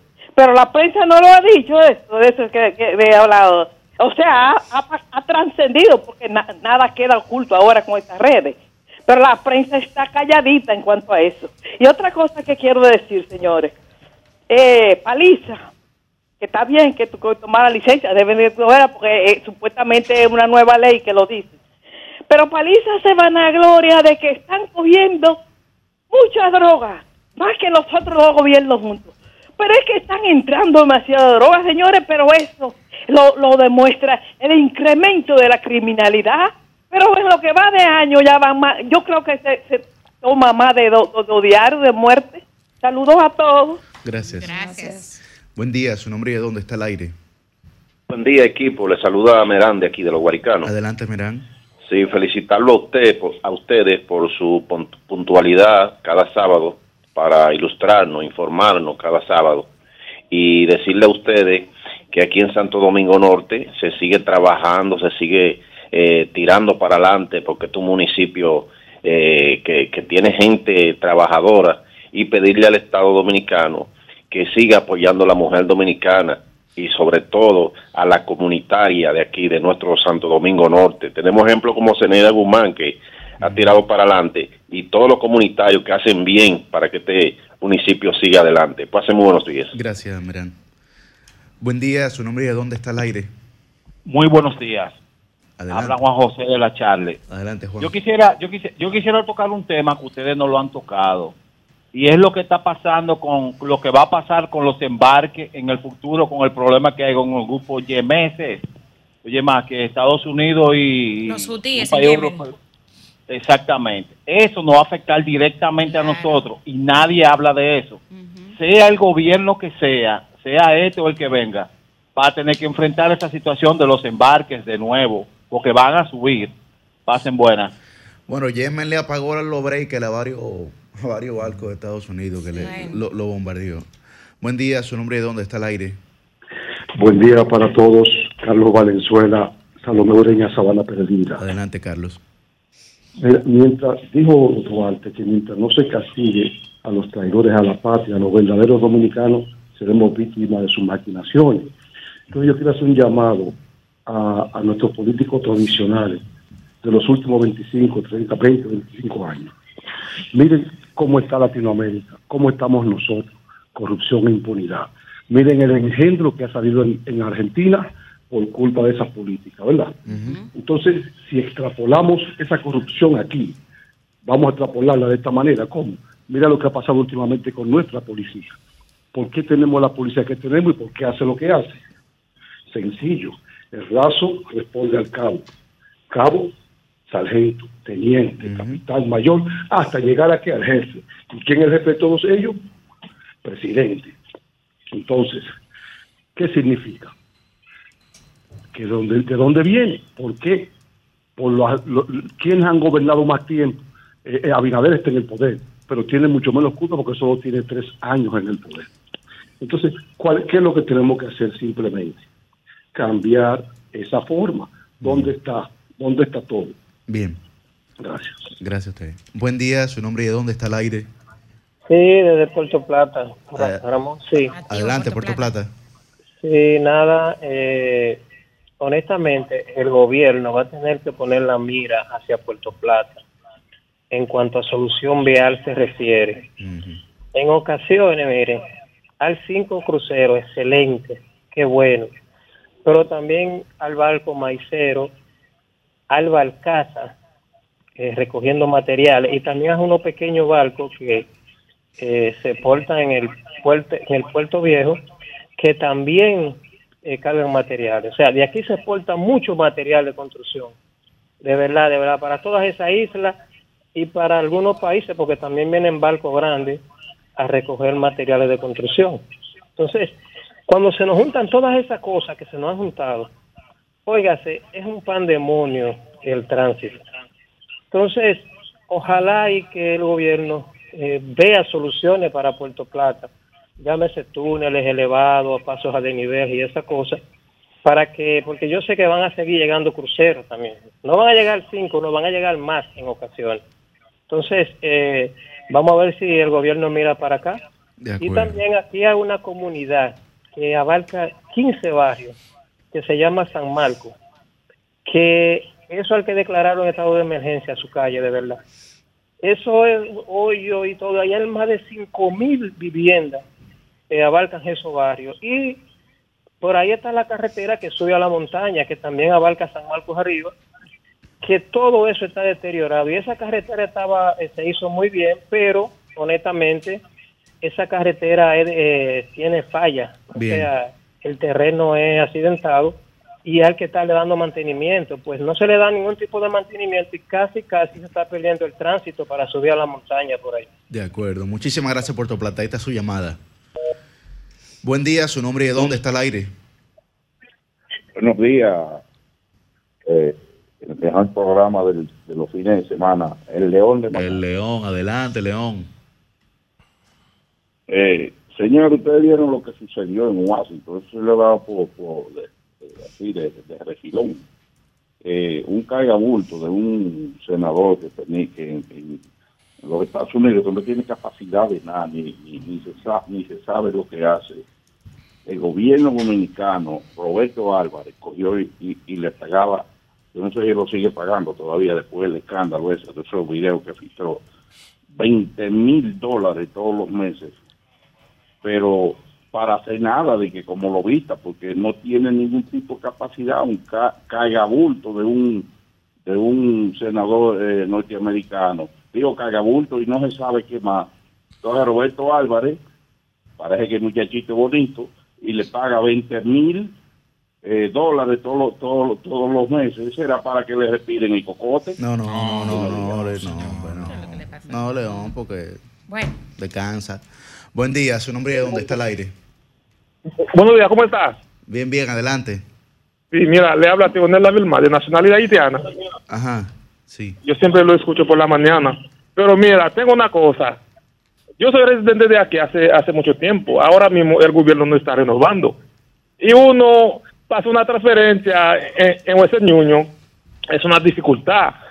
Y uno tiene crédito en los bancos. Mira, es un problema. Yo quiero saber qué, No, qué no se ta- con no están renovando la residencia. No, no, no está renovando. Y son Y- gente que tiene tiempo aquí en Claro. estatus legal. Sí, es lo que nosotros- es lo que uno apela Claro. siempre. Bueno. estatus legal. Y, y tiene Si ese si problema. algo- Escribió un venezolano esta semana. ¿Qué, qué tiempo usted tiene yo residiendo decir, aquí? Yo estoy aquí desde 2000, mira, de, de 96 estoy aquí. Con Yo residencia soy legal. abuelo aquí. Mira, yo mira, yo hice una carrera aquí. Yo soy ingeniero civil. Okay. Tengo mi casa. en- entonces quiero saber ya, si el gobierno ya no quiere los haitianos aquí, tiene que decirlo claro, porque de verdad eso es muy lamentable. Sí, hay que De hacer un acuerdo. llamado ahí. Gra- gracias, sí, gracias por su, su llamada, porque realmente nosotros como sociedad en conjunto siempre hemos apelado a la legalidad Claro. eh, y a la regularización de los extranjeros, sin importar su nacionalidad, que estén en la República Dominicana. Y en el caso de ese señor, miren cómo él dice que tiene tantos años viviendo aquí y que no le renuevan su residencia para él poder hacer transferencias cotidianas, como todo el mundo las hace. Yo creo que el Ministerio de Interior y. Policía tiene que tomar cartas en ese asunto porque, como bien señalaba Cristian, tengo un amigo venezolano que es dueño de un negocio. Ah, bueno. Que dueño de un negocio formalizado. Y él me enseñó, mira, Yuri, yo pago mis impuestos a la DGI, yo estoy eh, en orden, estoy, digamos, consono con la ley, pero no me permiten ¿Pero quién cree que está interior y eh, regularizar mi condición de residencia. Interior y policía no atrapa un delincuente. O sea, no hace política eficiente para atrapar un delincuente. No da un papel que pueda renovarse a tiempo para los inmigrantes. La- las armas no tienen, no saben cuántas armas hay en República Dominicana hoy, ni tienen los datos de ellos. Pero ¿para qué cierren eso? Vamos ahorrarnos ese menudito. Lo que pasa, Cristian, también es que los temas de residencia aquí, que son temas muy complejos, que no daría el tiempo para analizarlo en este momento, tienen una estructura demasiado rígida con respecto a la formalización y regularización de una persona extranjera que está en República Dominicana, que empieza por la obtención de un visado en su país de origen. Pero en el caso de este señor Sí, y en el caso de lo que yo te estoy planteando, son personas que ya Que tienen ya residencia claro, no caso y de que no se, residencia que son gente que trabajan, que Porque- aportan porque- a la economía porque- dominicana formalmente. Sí, porque yo no estoy hablando de los casos de nuevos eh, residentes. Yo estoy hablando de casos de renovaciones, de, renovación, de ya personas que tienen documentación en República Dominicana Claro. y tiempo. Yo conozco al menos dos casos, uno de un haitiano, que es amigo mío, y otro de un, de un venezolano que me escribió por las redes para hacerme eco de su caso. Cambio fuera.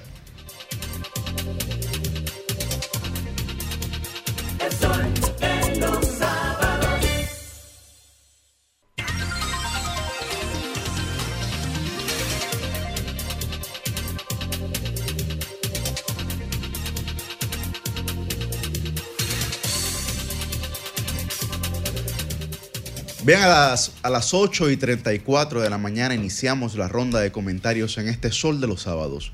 Muy buen día para don Francisco Guillén Blandino.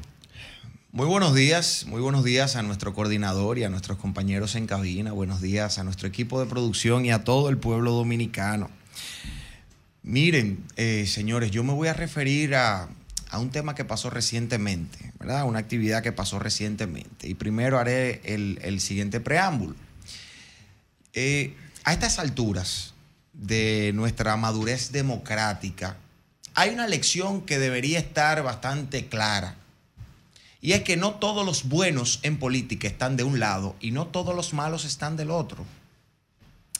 Y si nos vamos al ámbito de las religiones, de los equipos deportivos, en el ámbito empresarial, donde sea que se produce interacción de seres humanos en la colectividad, nosotros tendemos a crear identidad, eh, sentido de pertenencia.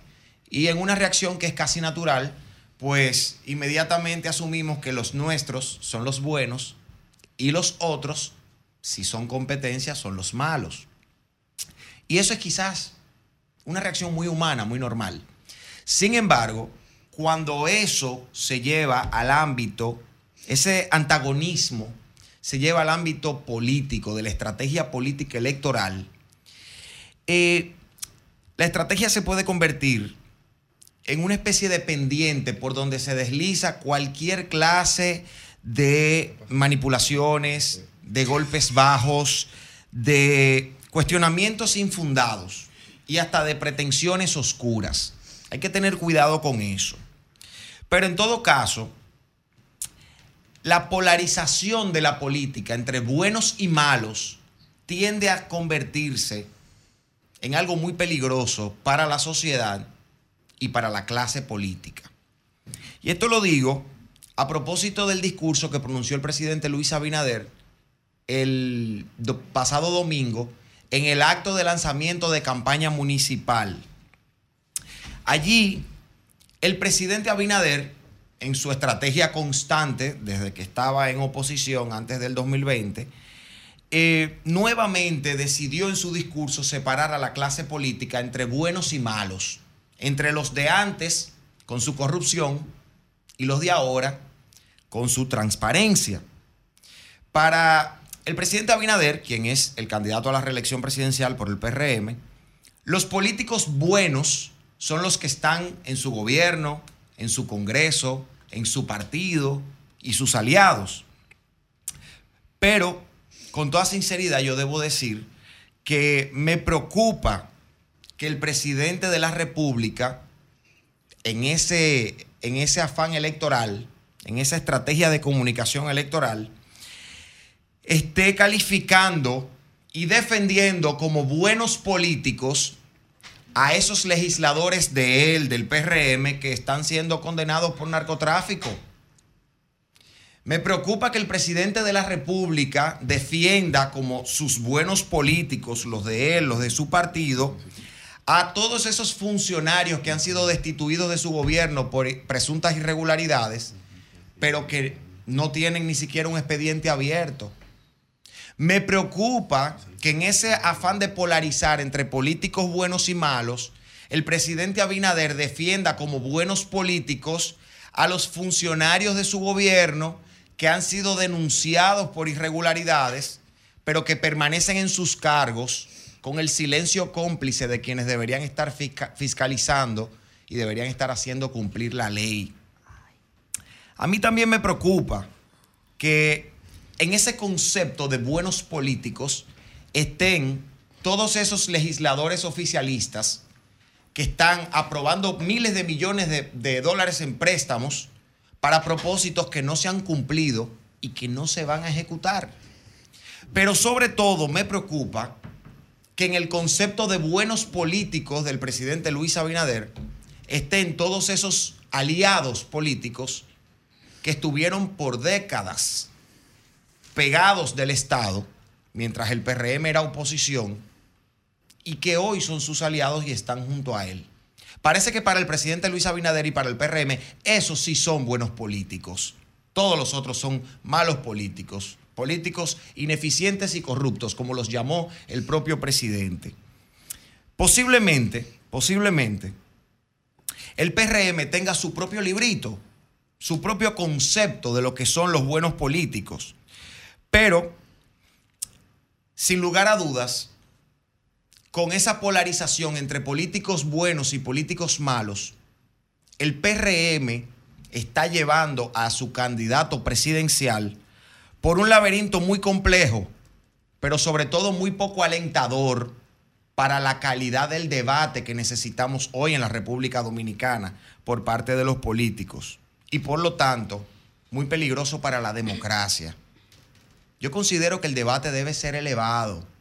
Y aunque todos tenemos propósitos políticos y debemos implementar una estrategia, no estoy de acuerdo con dividir políticos buenos y políticos malos, donde todos los buenos son los míos y todos los malos son los tuyos. Parece que la realidad, no, estoy seguro que la realidad interrumpe esa estrategia electoral reeleccionista. Y lo digo porque nadie puede negar, nadie puede negar, y lo digo responsablemente, que en todos los partidos políticos de la República Dominicana hay y hubo políticos buenos. En todos los partidos hay y hubo políticos buenos. Y en todos los gobiernos de nuestro país hubo y hay funcionarios buenos. Y en todas las conformaciones del Congreso de nuestro país hay legisladores y hubo legisladores buenos. Y eso hay que reconocerlo. Eso es un acto de honestidad y de sinceridad.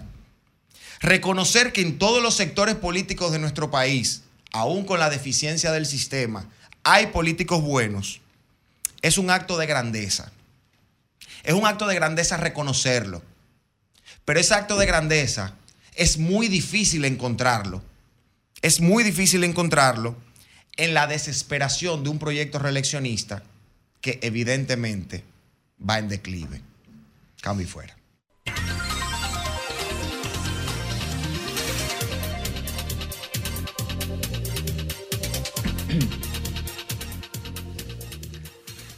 A las 8 y 41 de la mañana continuamos con la ronda de comentarios en este Sol de los Sábados. Muy buen día para el canciller y periodista joven de este espacio, don Cristian Cabrera. Buenos días, República Dominicana. Buenos días, compañeros, a toda la audiencia de Sol 106.5. Brevemente, trataré de abordar algo que observo de la situación política de República Dominicana, porque acercándose ya la fecha para que la boleta presidencial y senatorial esté lista en todas sus partes, siendo esto 15 días después de las elecciones de febrero, que son las elecciones municipales, pues comienza el escenario a, digamos, orientar la mirada hacia, hacia un lado. Y es qué pasará, por ejemplo, con las candidaturas vicepresidenciales de la oposición. A mi parecer, ahí se está perdiendo un tiempo valioso en definir cuáles son los candidatos vicepresidenciales de la oposición frente al torneo electoral. Y claro, aunque cada partido tiene su estrategia, tiene su modelo de operaciones, evidentemente de lo que hablamos es de un elemento esencial para el desarrollo de una campaña electoral, que puede, según lo que observo, tener dos opciones.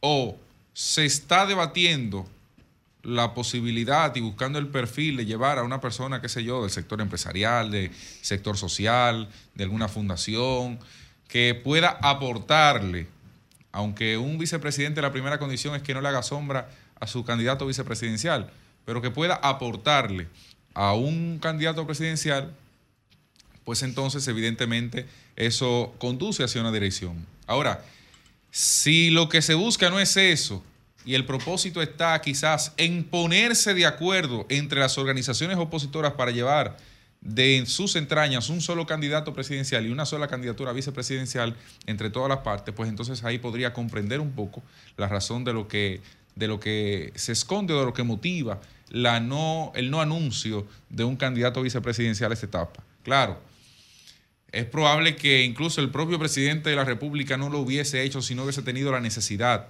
en su momento. Recuerden que quien anuncia el candidato vicepresidencial o la candidata vicepresidencial del PRM es Quique Antún en un acto de proclamación del Partido Reformista y lo tira, parece que como si fuera un mensaje enviado para, para subsanar algunos conatos que se podían presentar eh, de incendio en lo interno del PRM con personas que digamos que hacían algún tipo de sueño con ese tema, con esa posición, con esa plaza.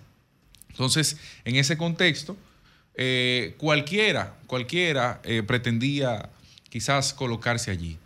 Y de ese tema lo vinculo de inmediato con un planteamiento que, que hizo esta semana Leonel Fernández que me sorprendió.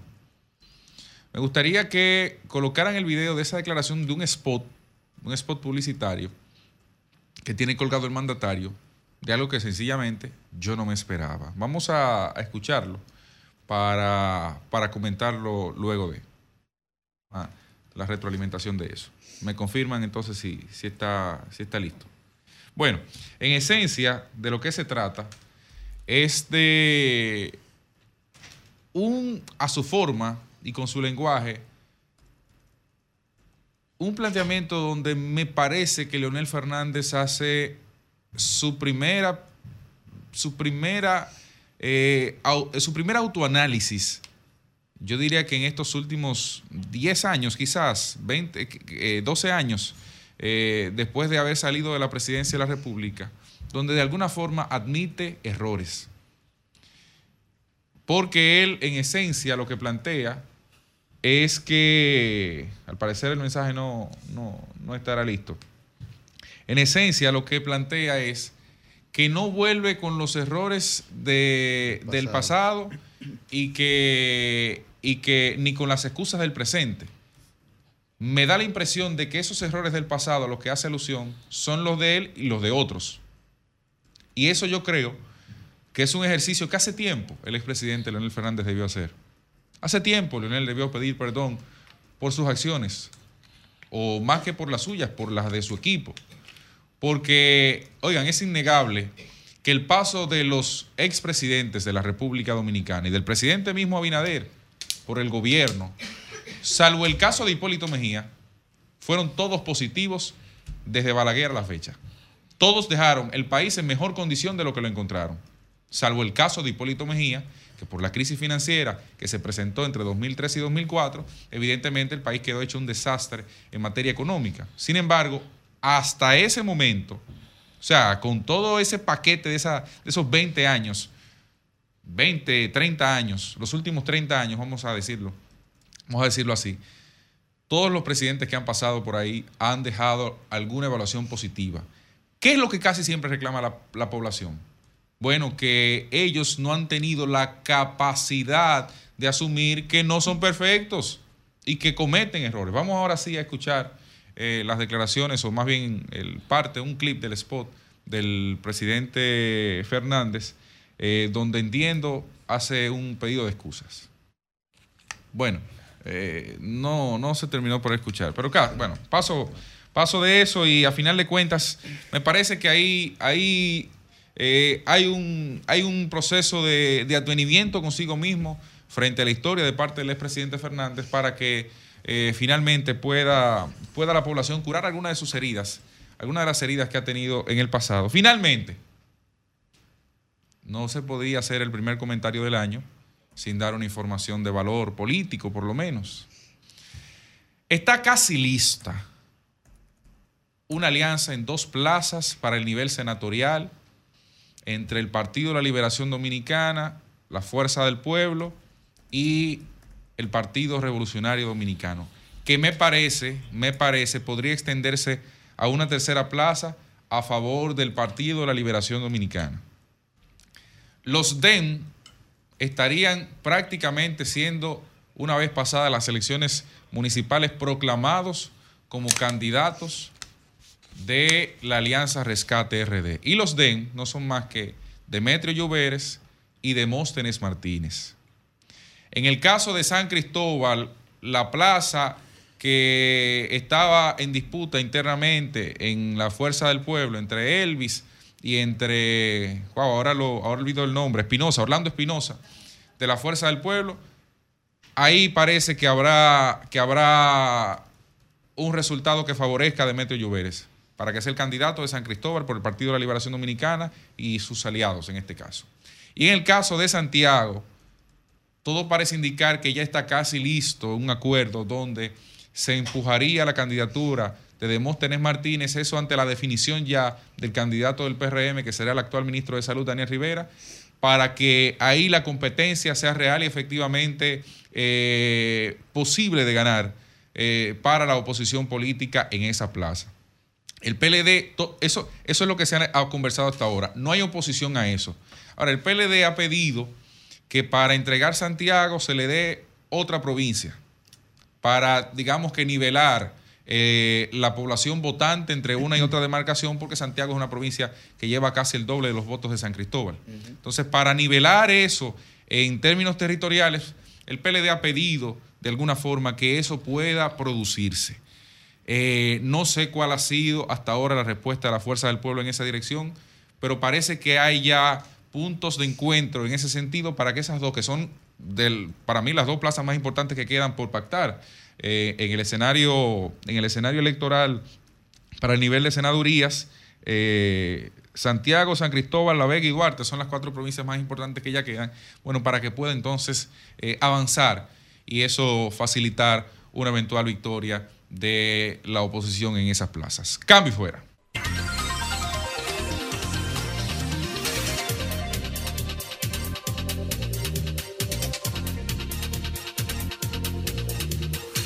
Bien, a las 8 y 51 de la mañana continuamos la ronda de comentarios en este Sol de los Sábados. Muy buen día, Roselvis Vargas. Buenos días a nuestro coordinador Yuri, a la gente que nos escucha eh, en este momento y a la gente pues que nos sintoniza desde las 7 de la mañana. Eh, miren, señores, a pesar de algunas diferencias que se dan en el calor del programa y que nuestros, oyentes pudieran pensar que son diferencias insalvables, yo debo decir eh, que no, que nuestra amistad y nuestra relación personal está por encima del intercambio de opiniones y de argumentos que nosotros podamos tener eh, en este programa cada sábado.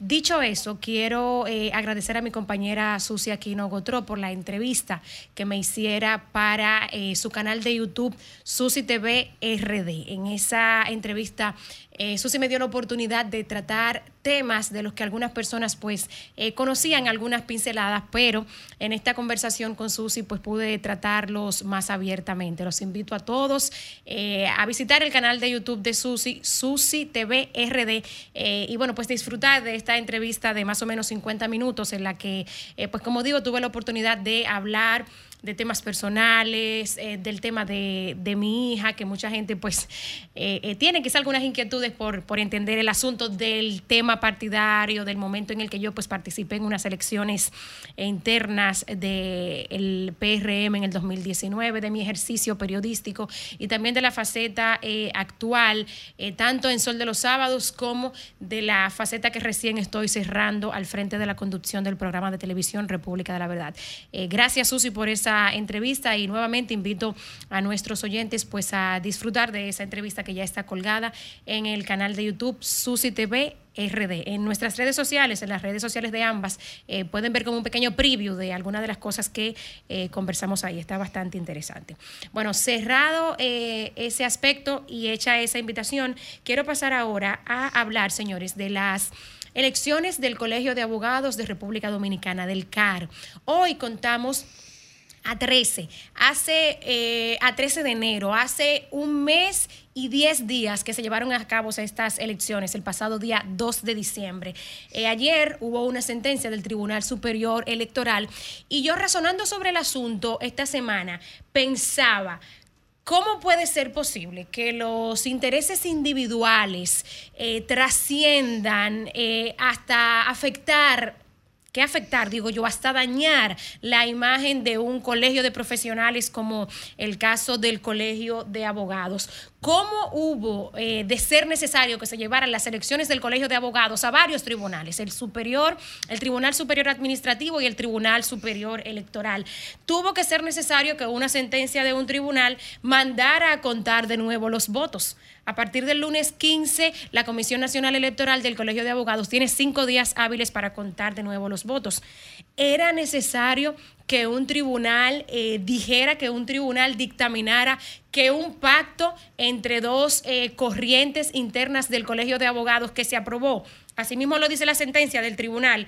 eh, el pacto de alianza que sustenta los resultados eh, aprobado, el pacto aprobado mediante resolución de la Comisión Nacional Electoral, se aprobó el mismo día de las elecciones, es decir, el 2 de diciembre a las 3 de la tarde a las 3 de la tarde, incluso horas después de haber iniciado el proceso eleccionario. Y evidentemente, pues el Tribunal Superior Electoral ha dicho que este pacto no tiene validez y lo rechaza. ¿En serio hubo que llegar hasta ahí para entender que lo que se había hecho hasta ese momento era eh, un tollo? Un tollo para decirlo en palabras que todos entendamos. Yo creo que los intereses individuales no deberían llegar hasta afectar un, un gremio, sobre todo, señores, eh, porque los colegios de profesionales tienen mucha importancia. La tienen en el aspecto consultivo, cuando los colegios de profesionales pueden dar sus opiniones técnicas sobre temas profesionales. Eh, también lo tienen tienen su importancia para eh, procurar el bienestar de los profesionales de esa área, también para regular el ejercicio profesional. Y ahí les cito el CODIA. El Colegio Dominicano de Ingenieros, eh, Arquitectos y Agrimensores, el propio CAR, el Colegio Dominicano, el Colegio de Abogados de República Dominicana, el CMD, el Colegio Médico Dominicano, el CDP, el Colegio Dominicano de Periodistas, y luego así le siguen las asociaciones y sociedades de profesionales como la Asociación Dominicana de Profesores, la ADP, la Sociedad Dominicana de Arquitectos, o sea, todos estos gremios que aglutinan profesionales tienen una importancia para el país. Yo no tengo que citarle a ustedes los ejemplos de lo que, de lo que implica en muchísimos aspectos en lo que hace o deja de hacer el Colegio eh, Médico Dominicano. La importancia que tiene el CODIA. Miren cuando hubo el derrumbe en el paso a desnivel de la avenida 27 de febrero aquí en el Distrito Nacional, como algunos que no conocíamos las opiniones profesionales que dio el CODIA eh, hace varias décadas, pues tuvimos la oportunidad de ver ese aporte que, que hizo el CODIA, los aportes que hace el Colegio Médico eh, cuando son temas eh, de, de salud, temas científicos que tienen que ver con, con esa área. Entonces yo creo que amén de que, bueno, y les habla una periodista que nada tengo que ver, al menos en el ejercicio profesional, con el Colegio de Abogados, el Colegio Médico o el CODIA. Pero sé la importancia que tiene el Colegio de Periodistas en momentos en que el gobierno, por ejemplo, u otros sectores han consultado al Colegio de Periodistas. Con esto quiero llamar a abogados reconocidos que nosotros, eh, eh, digamos, pues hemos tenido algún intercambio con ellos y le tenemos alguna apreciación. Trajano Vidal Potentini, Diego José García, Joan López. ¿Cómo hubo que esperar que un partido expulsara por alta traición, y lo pongo entre comillas porque es verdad, ese fue el concepto que usaran, a un dirigente de su organización política por estas elecciones del Colegio de Abogados? Eh, llamo a estos altos dirigentes, dirigentes porque dirigen, ¿verdad? Gente del gremio, a que cuiden, a que salven la reputación del Colegio de Abogados y asimismo a los demás miembros eh, de los demás colegios, eh, sociedades y asociaciones de profesionales. Cuidemos estos gremios porque hacen su aporte al país.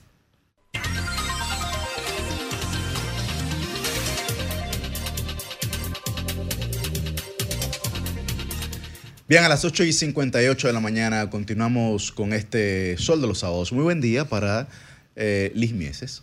Muchísimas gracias, Yuri. Buenos días a todas las personas que nos sintonizan cada sábado por aquí, Sol de los Sábados, bajo la plataforma del grupo RCC Media. Quiero iniciar mi comentario hablando de cómo cerramos el año y cómo lo aperturamos.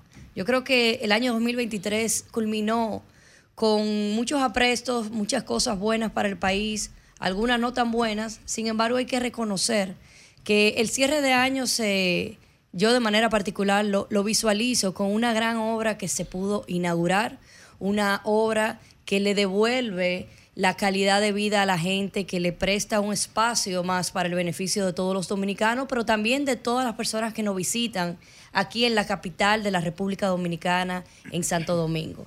Devolverle la vida al malecón con el paseo marítimo fue el cierre de año del Ayuntamiento del Distrito Nacional, una obra que trae bienestar familiar, que es lo principal que ha mantenido la gestión de Carolina Mejía. Con esta misma podemos ver cómo a partir de ese momento, de ese 23 de diciembre, el malecón se ha mantenido de manera constante con diferentes visitas, un rotundo éxito al día de hoy. Casi cuatro kilómetros completamente recuperado, más de 250 mil iluminarias, con un cartódromo, por primera vez un cartódromo en toda Latinoamérica con vista al mar. Y este es todo el tipo de obras que nosotros tenemos que visualizar como obras que traen bienestar. Esto es llevarle calidad de vida, esto es bienestar para los capitaleños. Una obra que definitivamente es un gran atractivo para los turistas y para los nacionales de la República Dominicana. Asimismo, el inicio de, el inicio de año 2024, un año que viene con muchas bendiciones, un año de mucha esperanza para nuestro país, inicia nada más y nada menos con la recuperación, no, porque no es una recuperación, con la iniciación, con la iniciativa, la iniciación, iniciación se dice, ¿verdad? Sí, se puede decir. Iniciación del sur de la República Dominicana. Señores, por primera vez arribó un crucero en Cabo Rojo, Pedernales, un acontecimiento histórico que refleja la visión estratégica de nuestro presidente Luis Abinader, precisamente en Cabo Rojo cuando fue inaugurado su puerto y la llegada de este crucero con más de 3.000 visitantes quienes fueron testigos del inicio de, este, de esta obra trascendental que marcará un antes y un después en el turismo de la República Dominicana. No solo es recibir esos turistas, es también lo que representa la visita de los mismos para poder eh, enartecer, cubrir, cuidar, mantener y sobre todo elevar socioeconómicamente hablando el sur de la República Dominicana un sur que había sido olvidado por décadas y que hoy ve una luz al final del camino con este tipo de obras que lo que traen es beneficio para la República Dominicana, pero también para ese, ese pilar tan importante que es el turismo en nuestro país. Así pasando a otro tema, eh, vemos ya cómo se calentó la pista completa en el área municipal con la campaña política que inician, que ya iniciaron, perdón, y que vemos como todos los partidos están muy efervescentes con dichas campañas municipales. Particularmente desde el Distrito Nacional vemos una alcaldesa que se ha mantenido en estos casi cuatro años con un posicionamiento sumamente elevado y que me atrevo a apostar hoy, y lo digo públicamente, que a partir del 18 de febrero volverá a marcar una tendencia, no solo como la primera mujer alcaldesa de la capital, sino la primera mujer en obtener más de un 65% con los votos aquí en la capital de la República Dominicana, en Santo Domingo. Porque como lo dice su eslogan de campaña, así lo lanzó, por el amor por Santo Domingo que siente. Así veremos cómo a partir del 18 Carolina Mejía se mantiene siendo la alcaldesa del bienestar. Cambio y fuera.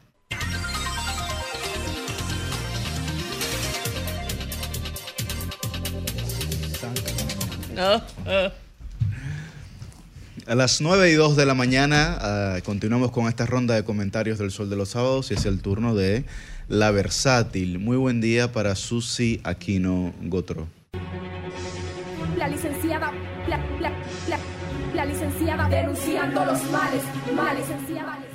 Muchísimas gracias, muchísimas gracias Yuri y a todos mis compañeros y compañeras. Feliz de estar en esta cabina y de inmediato inicio con varios temas que eh, nos traen el día de hoy que nos llaman la atención y que traemos más bien el día de hoy. El primero es hablar de un conjunto de obras que se anunciaron que se van a estar ejecutando en República Dominicana y es que el ministro de Obras Públicas y Comunicaciones de Línea Ascensión anunció que se van a realizar algunas de estas obras para agilizar el tránsito en la zona noroeste, noreste del Distrito Nacional que comprende desde el kilómetro 13 de la autopista Duarte y la, a la avenida República de Colombia. Este plan se llama Ataque 2024, vaya nombre bien eh, llamativo, van a atacar los problemas del tránsito.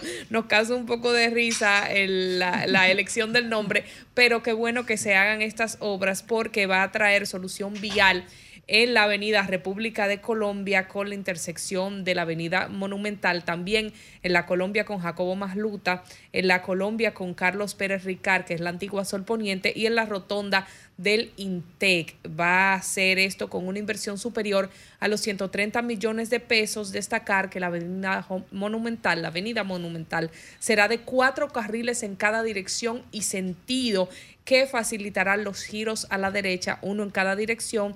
Además, entre la Jacobo Macluta y la Colombia, la solución va a ser un paso a desnivel que pasará por debajo y el que viene desde Villamella pasará por debajo de un túnel que comunicará cerca de la rotonda de Intec. El desarrollo inmobiliario de la zona, explicó el ministro, ha experimentado que muchas de estas urbanizaciones con los negocios que allí tienen im- implementar la abertura de una manera improvisada de las isletas para facilitar y canalizar el tránsito y que eso causa la congestión. Con la realización de estas obras, pues bueno, se va a buscar algún tipo de eh, vía para que esto ya no ocurra de manera incorrecta y pueda haber un mayor tránsito en la zona. Enhorabuena.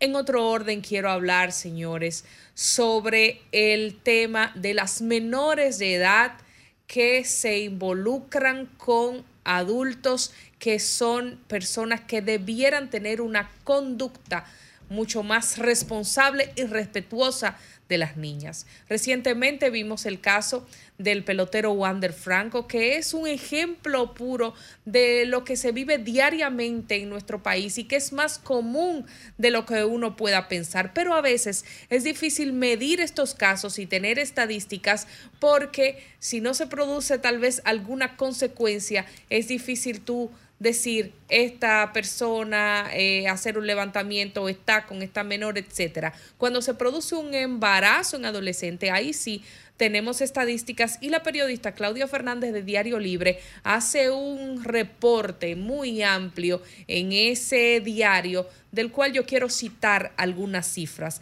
porque de acuerdo a los registros de, lo, de las oficialías civiles para el año 2022, 7.305 hombres con edades entre 20 y 24 años embarazaron a adolescentes de entre 15 y 19 años, siendo esta la vinculación de grupos etarios con mayor proporción.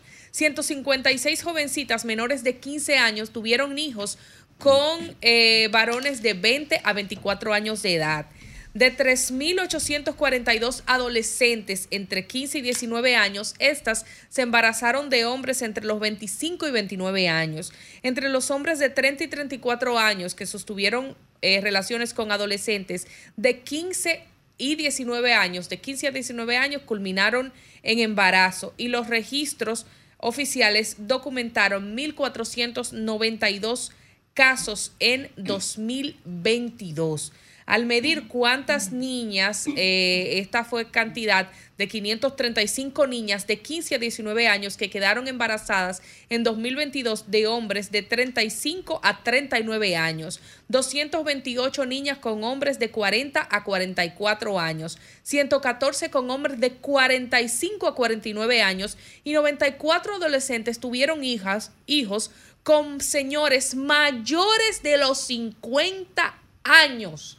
Eso, señores, es alarmante, como alarmante es también que debido a estos registros de las oficialías civiles, la madre más joven del 2022 eh, tenía 10 años de edad. mío, 10 años. 10 años de edad, señores. Para usted tener un hijo a los 10 años de edad, quiere decir que mínimo desde los 9 estaba teniendo relaciones sexuales con un adulto abusador.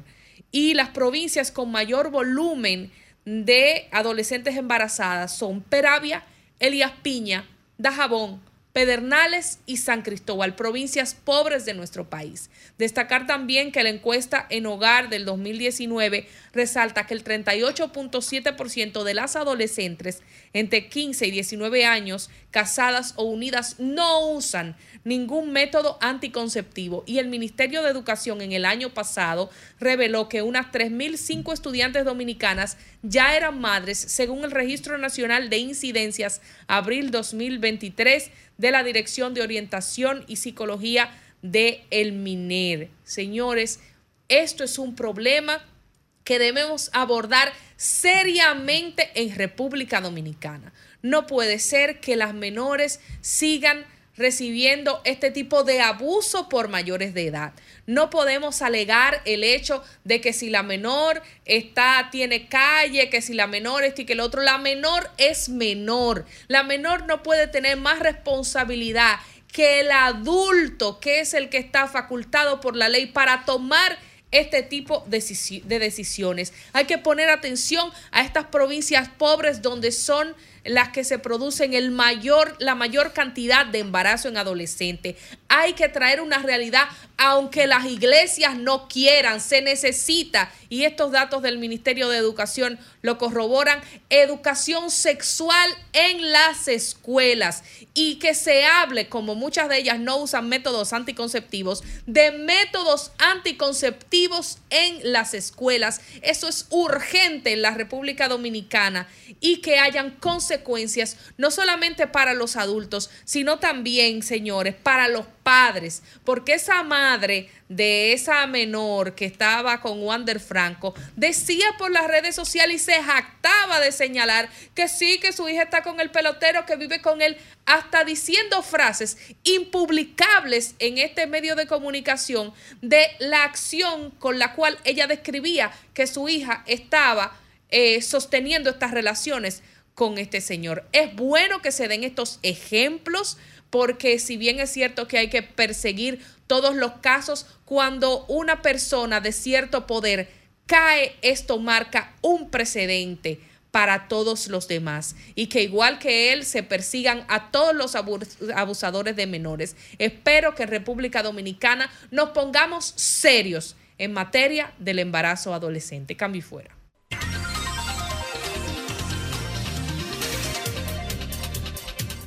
Bien, a las 9 y 11, a las 9 y 11 de la mañana continuamos con esta ronda de comentarios del Sol de los Sábados. Y es el turno, bueno, pues, de la embajadora del pueblo, que ahora es embajadora de toda la sociedad dominicana, ¿cierto? Muy buen día, Milicia Uribe. Muchísimas gracias, Yuri. Muchísimas gracias a mis compañeros y compañeras de cabina, al equipo de producción y sobre todo a ustedes, la audiencia de Sol de los Sábados, el elemento protagónico en esta ecuación. Miren, tal y como revelé aquí en primicia en Sol de los Sábados, en noviembre del año pasado, será Guillermo Moreno y no Farideh Raful el candidato por el PRM para la senaduría del Distrito Nacional. Y yo sé que en ese momento mucha gente dudó, yo realmente eh, cuestioné bastante la información hasta que no tuve la certeza de que era así, no me atreví a compartirlo aquí porque entiendo que eso es lo que implica hacer un periodismo responsable, serio, y además es lo que demuestra que una respete a su audiencia, como es mi caso.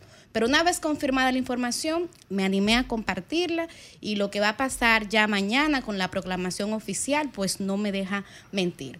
Ahora bien, de entrada, yo veo al menos tres retos y tres oportunidades en lo que implica para el PRM y para el mismo Guillermo Moreno esta candidatura. El primer reto que yo veo es lo que se refiere a la unidad partidaria. En el caso de Farideh Raful, Farideh Raful unificaba el voto PRMista, pero me pregunto hasta qué punto todo el PRM va a respaldar una candidatura de Guillermo Moreno como senador. Y la pregunta también es válida para el mismo caso de Alianza País. Hasta ahora yo he escuchado pronunciamientos de altos dirigentes del PRM que han valorado de manera muy positiva eh, la elección de Guillermo Moreno como candidato. Pero en el caso de Alianza País, ayer recibía un comunicado de una persona llamada Fran Rosario que se identifica como dirigente de Alianza País y él señalaba que a lo interno de ese partido hay un malestar estar con este pacto político que han suscrito tanto el presidente Luis Abinader como Guillermo Moreno. ¿Hasta qué punto esto es válido? ¿Hasta qué punto esto es cierto? Yo había visto recientemente al diputado de Alianza País, Pedro Martínez, desmintiendo y un poco restándole méritos, diciendo que Fran Rosario no forma parte de Alianza País. Pero de todos modos, creo que será interesante en los próximos días ver dos elementos. ¿Hasta qué punto el PRM logra unificarse atrás de esa candidatura de Guillermo Moreno, como lo hubiese hecho el caso de que fuera Farideh Raful, y hasta qué punto pasará lo mismo en Alianza País. Aquí identifico el primer reto. El segundo reto tiene que ver con la integración ya no de los partidos, sino del mismo Guillermo Moreno. Miren, hasta ahora hemos visto que siendo candidato presidencial, no ni siquiera senador, candidato presidencial, la forma de interactuar de Guillermo Moreno con los medios y con la opinión pública es muy distante. Guillermo Moreno no suele hacer una opinión pública constante en los medios de comunicación, no aparece de manera sostenida. De hecho, hay quienes dicen que él aparece cada cuatro años cuando hay elecciones. Entonces, yo me pregunto si ahora eh, saldrá Guillermo Moreno a hacer campaña si se va a grajear con la masa, como se dice, si se va a mezclar con los dirigentes del PRM. Yo creo que eso es un elemento que es interesante porque creo que es un reto para el mismo Guillermo Moreno, que nos tiene acostumbrados y acostumbradas a que él hace política de una manera distinta, que como decía hace un ratito, es un poco más distante, que no está en el día a día, en la cotidianidad, y que básicamente sus pronunciamientos se limitan en la gran mayoría del tema a los casos de corrupción. Entonces creo que ahora ahí hay un reto primero para Guillermo Moreno y luego también para ambos partidos. El tercer reto tiene que ver con la agenda. Y lo digo en el siguiente sentido. Yo siempre sostuve aquí, y lo hice de manera responsable, en un momento en que todo el mundo quería atacar a Farideh Raful diciendo que se iba a elegir a Guillermo porque ella no daba los números. Y yo dije, el problema no es que Farideh no dé los números. El problema es los números que se necesitan para la candidatura presidencial de Luis Abinader. Oigan eso, que es distinto. Entonces, partiendo de eso, pero obviando un poco la parte cuantitativa para entrar a lo cualitativo en este punto, Faride asumía y tenía una conexión con un una parte del electorado que valoraba su posición en los temas, por ejemplo, de género o en el tema de migración. Y eso, por supuesto, que en esta sociedad genera rechazo hacia un sector, pero no se pierdan, porque esas posiciones también le generaban adeptos a Faride y al PRM. Y sobre todo en el tema de género, en el tema de mujeres, donde el PRM tiene un déficit importante, porque lo he señalado. En este gobierno, la participación de las mujeres en el gabinete, si lo comparamos con el gobierno que presidió Danilo, Danilo Medina en el PLD, es menor. Entonces, Faride era un activo femenino que compensaba un poco y además se la jugó siempre con el tema de las mujeres. Ella fue bastante coherente en eso. Y yo me pregunto, ¿hará lo mismo Guillermo Moreno? ¿Se la jugará con el tema de las causales, por ejemplo, como lo hizo Faride en su momento? ¿Se la jugará con el tema de los migrantes y de las migrantes, como también lo hizo Faride Raful? Yo creo que eso es importante porque si bien es cierto que Guillermo Moreno se puede ubicar ideológicamente hablando en el espectro progres- progresista, hay que decir que aún en el progresismo hay unas tendencias que son más conservadoras que otras y unas que son más liberales que otras. De modo que eso es un elemento que para mí hay que ver y constituye un gran reto. Finalmente, porque el tiempo avanza, paso básicamente a enlistar las oportunidades. Yo creo que el hecho de que Guillermo Moreno esté aspirando en la circunscripción número uno es una gran cosa. Y lo digo porque justamente partiendo de su forma de hacer política hay gente que dice, no, porque Guillermo no conecta con el electorado. No, porque, miren, eh, la circunscripción número uno ha demostrado que valora ese tipo, sí, del Distrito Nacional, que valora este tipo de candidaturas, que están concentradas más en el tema temático, en propuesta de agenda y más en un tema como la corrupción y la impunidad, que es el gran fuerte de Guillermo Moreno. De modo que yo entiendo que quienes dicen que la forma de él hacer política no prende, Creo que considerando el contexto geográfico en el que él va a participar, pues es una crítica que más que una debilidad, yo lo veo como una oportunidad. Y a los datos me remito. Recuerden que en esa circunscripción, el año pasado, José Horacio Rodríguez, perteneciendo a un partido minoritario, aunque con apoyo también de la misma Farideh Raful, hay que decirlo, eh, José Horacio logró ser el diputado más votado. Más de 17 mil votos. Entonces, imagínense qué pudiera pasar ahora con Guillermo Moreno. El otro elemento que creo que es una oportunidad, a veces en política, no se gana por tu fortaleza, sino por la debilidad de tu oponente. Y creo que el hecho de que eh, se esté enfrentando a la fuerza del pueblo, que es quien encabeza esta alianza en el Distrito Nacional, eh, le da a Guillermo un- una ventaja en el hecho de que, por ejemplo, el expresidente Leonel Fernández, en estos sectores de clase media que predominan en esta circunscripción, tiene una mayor tasa de rechazo. Y que los temas, los temas que pudieran encantar a favor de Guillermo Moreno son los temas que también genera- generan rechazo en el caso del expresidente Leonel Fernández. Como ustedes saben, quien va a ser candidato en esta circunscripción es una persona que es del partido de Leonel, pero además tiene un lazo sanguíneo. Entonces yo creo que al final eh, el hecho de medir a Guillermo Moreno con Omar Fernández implica que hay una, una, una especie de, de traslado de un sentimiento que dicen las encuestas. En el caso, por ejemplo, de la Gallup RCC Media, del mes de noviembre del año pasado, era un 35% la tasa de rechazo de Leonel Fernández. Entonces yo creo que ahí es un elemento que a Guillermo le va a favorecer. Finalmente, no menos importante, lo cuantitativo. Y ahí conecto con lo que decía anteriormente de los números. Miren, la mejor participación de Guillermo Moreno fue en las elecciones del 2016, donde sacó un 2%. Yo he escuchado a gente diciendo, no, porque Guillermo no suma, porque imagínate un 2%. Señores, para una candidatura presidencial con un sistema electoral que implica ganar con el 50 más 1, cada voto cuenta. Y estamos hablando de votos porcentuales. Entonces, un 2% es una cifra importante en ese contexto electoral. Y por eso yo creo que fue que Luis Abinader, oigan que lo digo, Luis Abinader más que el PRM, se empeñó tanto en hacer esta alianza con Alianza País y con Guillermo Moreno porque necesita ese 2%. Y a eso súmenle lo, lo cualitativo. O sea, yo creo que nadie puede ser tan mezquino de no reconocer que Guillermo Moreno es un hombre serio, honesto y coherente, con un discurso sólido, que entiendo aporta a cualquier candidatura y a cualquier boleta y sobre todo a cualquier posición. De modo que ahí están eh, los retos y las oportunidades, pero esto apenas empieza. Y miren, finalmente, yo sé que Omar Fernández, que es el candidato a senador de la Alianza Rescate RD en el distrito, hará todo lo posible para ganar.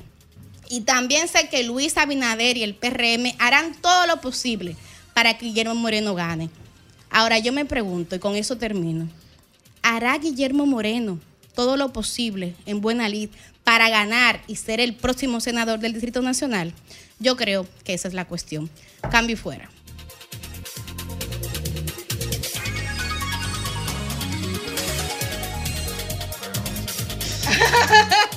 No, y que va por la otra alianza, ¿no? ¿Cómo que se llama esa? 9.21 de la mañana en este sol de los sábados. Cuidado que se oyen las cosas también.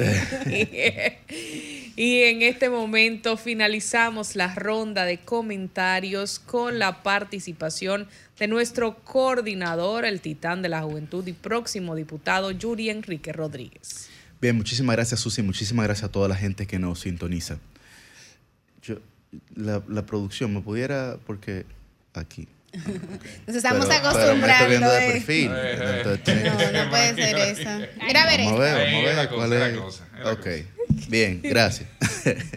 Eh, estamos estrenando cabina, señores, y esto, y esto es en vivo. Miren, yo quiero hablar hoy de un tema eh, en particular que es de suma importancia para, la, para el Distrito Nacional de la República Dominicana, nuestra capital. En la pasada semana, el candidato alcalde por el Partido de la Liberación Dominicana, Domingo Contreras, sometió un proyecto de ley ante la Cámara Baja, ante la Cámara de Diputados, a través de los voceros de la Fuerza del Pueblo y del Partido de la Liberación Dominicana, eh, para que el impuesto a la propiedad inmobiliaria sea captado, sea recogido, para decirlo en términos llanos, por la alcaldía del Distrito Nacional y utilizar esos recursos, esos fondos a través de un fideicomiso, digamos, salvaguardando la transparencia del proceso, para realizar el drenaje pluvial de esta ciudad. Señores, ¿cuál ha sido la principal eh, crítica que siempre se ha hecho desde los incumbentes de las alcaldías, que no se tiene el presupuesto necesario desde la propia alcaldía para poder hacer una obra tan grande y tan amplia como el drenaje pluvial de la ciudad de Santo Domingo. Pero Domingo Contreras ha encontrado, hemos buscado primero, pero luego ha encontrado una vía factible que le permite a la alcaldía captar recursos para reinvertirlos directamente en el provecho y bienestar de esta ciudad. Y eso no es nada, eh, digamos, del otro mundo, porque en otras ciudades de América Latina y de Europa, ese tipo de impuestos, como el IPI, es captado precisamente por la alcaldía, que es el gobierno de la ciudad. Por ejemplo, cuando nosotros miramos que hablábamos de Ecuador, la situación que ocurre principalmente en la ciudad de Guayaquil, la ciudad de Guayaquil es una ciudad prácticamente autónoma en el Ecuador. De hecho, el propio aeropuerto de Guayaquil fue construido por la alcaldía de Guayaquil y tendrán una nueva terminal a final de este año que también será construida por los recursos captados de la alcaldía de Guayaquil. Cuando vemos el caso, por ejemplo, de Madrid, con el aeropuerto de Barajas Adolfo Suárez, vemos también un aeropuerto que es administrado eh, por su alcaldía. Es decir, tenemos ejemplos más que claros donde el gobierno de la ciudad es el que realmente desarrolla la ciudad, más allá de los aportes que pueda realizar evidentemente el gobierno central, como es normal en cualquier país. Ahora bien, la propuesta que yo he hecho como candidato a diputado de que se cree el primer grupo parlamentario de la capital, donde los 18 congresistas de la capital, sin importar el partido político al que pertenezcamos, nos pongamos de acuerdo en temas como este, en temas cruciales para el desarrollo de la ciudad capital, es una propuesta que puede garantizar eh, que, las iniciativas de la alcaldía o que del propio gobierno central, sin importar, que el alcalde sea de un partido o de otro, o que el presidente eh, sea de un partido o de otro, que se pueda realmente solucionar los problemas que afectan el día a día y la cotidianidad de la gente que vive en la ciudad capital. Esa es una propuesta clara para que los 18 diputados podamos enfrentar las situaciones que tiene nuestra capital. ¿Cómo puede ser que la ciudad primada de América al día de hoy no cuente con las herramientas necesarias que puedan facilitar y sobre todo aumentar la calidad de vida de los ciudadanos de nuestra demarcación, señores? Es de suma importancia que, que nosotros podamos comenzar a construir una política de diálogo, porque también una de las principales cuestionantes que hace la gente a nosotros los políticos es que los políticos se hablan entre ellos. Lo hemos escuchado siempre eso en la calle. Los políticos se hablan entre ellos. Y peor aún, cuando se hablan entre ellos es para confrontación. Es para enfrentarse. Es para discutir. Es para gritarse. Óiganme, tenemos que pasar a algo distinto ya. Que procure que las soluciones que se generen para la ciudad capital sean soluciones sostenibles. Y la sostenibilidad no solamente es ambiental, también tiene que ser una sostenibilidad política. Y la sostenibilidad política la garantiza el diálogo, no la confrontación. Pueden haber confrontaciones de ideas, es verdad, pero no puede ser una confrontación estéril. Tiene que ser eh, un diálogo que procure generar soluciones, insisto, para el día a día de la gente, que es verdaderamente lo que condiciona nuestras vidas.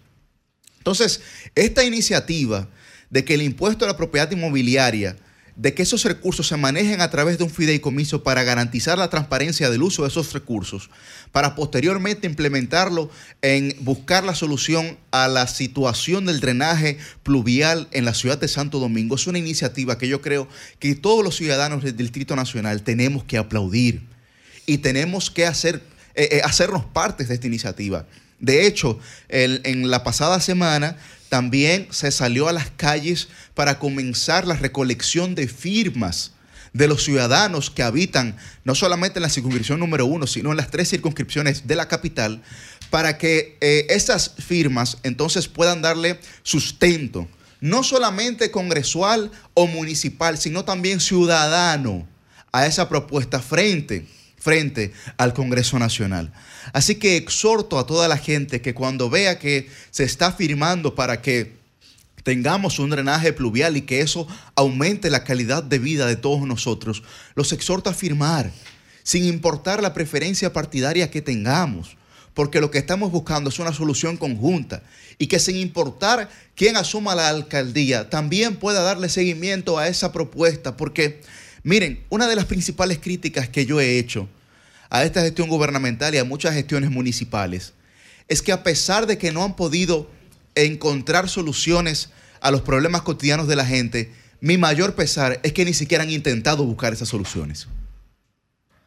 Porque puede ser que se le, haya- haga imposible a un incumbente o a una incumbente en cuatro años solucionar problemas estructurales de una ciudad. O pero eso es lógico. Problemas que tienen más de media década. Usted no puede exigirle a una persona que los, que los solucione en tres, cuatro años, en un solo periodo. Ahora sí debe de exigirle que haga todos los esfuerzos necesarios para vincular su gestión a una búsqueda de soluciones constantes de esos problemas que a pesar de que son estructurales, son problemas que tienen que solucionarse. Y mi principal crítica ha sido esa. No que no se hayan encontrado soluciones, que ni siquiera se haya intentado. Porque la ciudadanía al final valora los procesos de búsqueda de soluciones, a pesar de que sean infructuosos. Pero uno comprende de que hay una intención marcada y real por parte del incumbente o de la incumbente de solucionar esos problemas. Entonces creo que con esta eh, propuesta que hace Domingo Contreras, candidato a alcalde del Distrito Nacional, y con la propuesta que hace este servidor, candidato a diputado por la circunscripción número uno, de que ese bloque parlamentario de la capital pueda asumir la responsabilidad eh, de la búsqueda de soluciones constantes a los problemas cotidianos de la gente, estaríamos dando un gran paso de cara a una proyección eh, de nuestra ciudad capital en donde este desorden, esta noción de desorden generalizado en la que nosotros vivimos cotidianamente pudiera transformarse. Cambio y fuera. Sábados.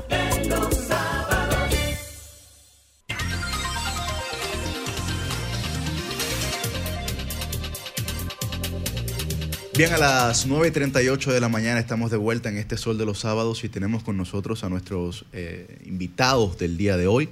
Está Laura Marito Respeña, que ella es encargada de la Unidad Técnica de Gestión del Consejo Nacional para la Niñez y la Adolescencia, CONANI, y también está con nosotros Francisco William, que es el director del Departamento de Protección Especial de CONANI también. Muy buen día. Bienvenida y bienvenido. Buen día, Buenos muchas días. gracias.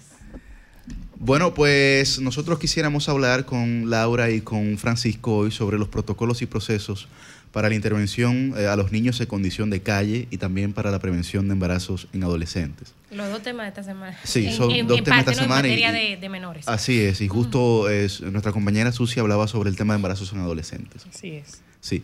Eh, Laura, ¿cuál es la situación con los niños en condición de calle? ¿Cómo hemos eh, avanzado? eh, o, o- o Francisco, Francisco. ¿verdad? Eh, ¿Cómo hemos avanzado con esa situación? Bueno, buenos días. eh, saludo a toda la audiencia de este programa. Para nosotros es de mucha alegría estar con ustedes en esta hora para poder compartir y quizás eh, orientar a la población. Eh, la niñez en situación de calle ha sido un reto desde siempre para el sistema de protección de la República Dominicana. Eh, de, de los últimos años hemos estado gestionando, realizando actividades para la protección de los, de los mismos y en ese sentido se ha desarrollado una modalidad que es para la intervención a niños, niñas y adolescentes a través de diferentes mecanismos. Uno de los mecanismos es el desarrollo de la unidad técnica operativa, que no es más que el conjunto de instituciones que interactúan para dar respuesta a esta población. Cuando digo conjunto de, in- de instituciones me refiero a Ministerio Público especializado en niños, niñas y adolescentes, la Policía Judicial especializada, el Consejo Nacional para la Niñez y la Adolescencia a través de los técnicos, trabajadores sociales, psicólogos eh, y auxiliares de protección. De igual manera, contamos con la colaboración de la Policía Municipal, en este caso del Distrito Nacional, estando aquí en el casco urbano de, de la capital, de la Dirección General de Migración y otras instancias que interactúan para no solamente identificar a los niños que están en espacios públicos y peores formas de trabajo infantil, sino también de igual manera a conocer su historia, saber cuál es su realidad y trabajar con los padres, madres y tutores responsables. Es por ahí la línea que estamos desarrollando. ¿Qué se ha logrado con eso? Estamos- hasta, hoy, ¿qué balance puede decir? Bueno, nosotros rescatamos 50 niños, 10 niños, 200, eh, y, y qué hacer con, lo, con el resto? Mira, desde como nosotros comenzamos desde cero con un proyecto piloto, eh, hemos nosotros desde el 2021 hasta la actualidad abordado unos 600 menores de edad, realizado unas 200 y tantas jornadas de protección, que así nosotros le denominamos. Anteriormente se llamaban operativos, pero entendemos que los niños no, no hay que perseguirlos, porque no estamos Claro. buscando al ladrón y al policía. Como si fuera una- nosotros una somos un mecanismo para garantizar derechos fundamentales. Entonces, en ese ámbito, eh, sí hemos avanzado mucho con lo que estamos nosotros haciendo con una población que es difícil. ¿Y hay Cuando- padres ¿Por qué me refiero? Por, eso? por, por descuido, abandono de niños. Sí, sí, que sí. estén en la calle. ¿Cuántos- Así cuántos es. han sometido? Mira, eh, tomando en consideración que hay un límite muy, muy fino entre un padre que pudiera ser negligente y un padre que no tiene recursos para, eh, para poder eh, resolver la vida de su... Buen. Tenemos que, tenemos que estar claros. La pobreza es una de las realidades que vivimos nosotros como país. Y nosotros no podemos ocultar con un dedo que hay una cantidad significativa de familias de escasos recursos que no tienen herramientas más que quizás decirle a sus hijos, y con eso no estoy justificando, ¿eh? Que vayan a la calle a trabajar. Ahora, la parte nuestra es identificarlos y acompañarlos con los programas que tiene el Estado Dominicano en la actualidad, Francisco. para que pueda hacer eh, realidad, eh, superar ese no solamente eh, límite de dificultad económica, sino también los niños que puedan ser, ser protegidos. Te voy a preguntar por un caso muy particular a propósito de esa explicación que tú das. El caso del niño que Conani informó esta semana que lo había intervenido, uno de los dos, porque fueron dos niños que se vieron en el video lanzándole piedras a Ágora, eh, Conani informó a través de un comunicado que lo había intervenido desde julio del 2022 hasta octubre del 2023, es decir, 13 meses. Y en la información que leí, ustedes daban cuenta también de que habían intervenido al padre, no hablaban de la madre. Entonces, hasta ese punto yo me pregunto, ustedes dijeron también que lo habían reinsertado en su hogar. Eh, ¿Cuál es la situación en este caso? ¿El padre es negligente, no tiene recursos para tenerlo? O sea, ¿cuál es la situación? Y en ese caso que ya lo han intervenido y se le ve involucrado en este conflicto con esta plaza comercial, este agente de seguridad, ¿cuál es el protocolo a partir de ahora? Qué bueno que tú mencionas ese caso que ha estado de boga en esta semana. Mira, como bien señalabas, ese, ese menor de edad fue abordado anteriormente. Nosotros en un momento X eh, identificamos al padre, nos dimos cuenta que el padre es de nacionalidad extranjera, indistintamente le brindamos la misma eh, protección para el niño y A ver, demás. que ese sería un caso especial. Ahora, perdón. Está indocumentado en el país. El padre. padre, Sí, del sí, niño, sí, sí, porque se lo está, ponen en una situación exactamente, X. ok. Exactamente. Vamos a decir que se vencieron lo- los documentos de él. Eh, atravesó por una situación de salud por un accidente.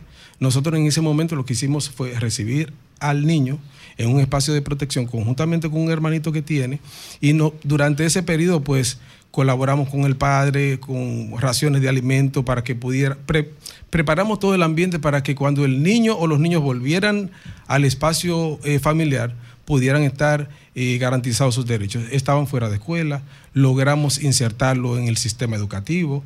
Eh, se le brindó acompañamiento y seguimiento durante eh, los siguientes meses, posteriormente a, a que eh, emigró, salió, se entregó a su familia, están, puede estar en el hogar de paso. El tema es que eh, se pudo lograr la sostenibilidad de esa familia con un padre que tiene quizás falencias en cuanto a crianza positiva, se le eh, pudo capacitar en ese sentido, pero hay una realidad. Posteriormente al tiempo en que se realizan las evaluaciones, se da el, el acompañamiento y el seguimiento, el niño eh, está en la escuela, el centro educativo dice, se mudaron y no nos dieron razón de dónde están. Nosotros comenzamos a hacer investigaciones para poder quizás lograr tener datos. No obtuvimos información de, de ese niño, a pesar de la escuela eh, darnos la alerta. Y no lo pudimos contactar hasta que recientemente pudimos tener información acerca de ellos. Tú sabes que en una eh, y otra ocasión, cuando un caso se populariza, ya el sector, eh, al ser mediático, pues pudiera identificarlo. qué sigue, y logramos, bueno, brindarle protección de nuevo, reabrir el caso, darle seguimiento, identificar cuáles fueron las falencias en el proceso y, ah, como manda la ley, restituir los derechos vulnerados. Eso nos manda la ley. A mí me gustaría introducir en la conversación a Laura Marito Respeña, que también está aquí. Y quiero hacerlo con el tema del pelotero Wander Franco, que también ha sido tendencia en la opinión pública dominicana. Eh, quiero escuchar la opinión tuya y también de Francisco, si así lo considera, en el sentido de qué aprendizajes, qué cosas tenemos que aprender como sociedad dominicana frente a estos casos. Y te lo pregunto por algo muy puntual, Laura. Yo he escuchado a gente decir que al pelotero Wander Franco, que es el victimario en este caso, se le debería dar un chance porque es una persona joven, famosa y con un futuro por delante. Y también he escuchado decir que las autoridades han estado sobreactuando, incluyendo a Conani, porque se trata de una persona que es famosa y que tiene dinero. Entonces, la, la lectura de Conani frente a este lamentable caso. Eh, gracias, buen día. Eh, bueno, importante aprovechar eh, para mencionar y recalcar que las acciones de Conani en, como han querido decir, montarse en la ola, que no es montarse en la ola, sino aprovechar la coyuntura pública que tiene este, este caso, es más bien para poder orientar, como mencionaba eh, Francis, el hecho de que hay un abordaje inadecuado, que hay una situación de violencia y poder orientar y eh, presentar las normativas, leyes y toda la situación de vulneración de derechos que se ve vinculado a este caso. O sea, eh, cuando las personas están focalizadas, el CONANI ha aprovechado para seguir recalcando cómo este caso, como asimismo muchos otros, representa una situación de vulneración de derechos para los niños, niñas, adolescentes. En este caso, niñas adolescentes que son las que se ven más afectadas por las situaciones. Eh, el caso de Wander representa una realidad que lamentablemente es eh, una de las que propician el hecho de que hoy hablemos de uniones tempranas y embarazos en adolescentes.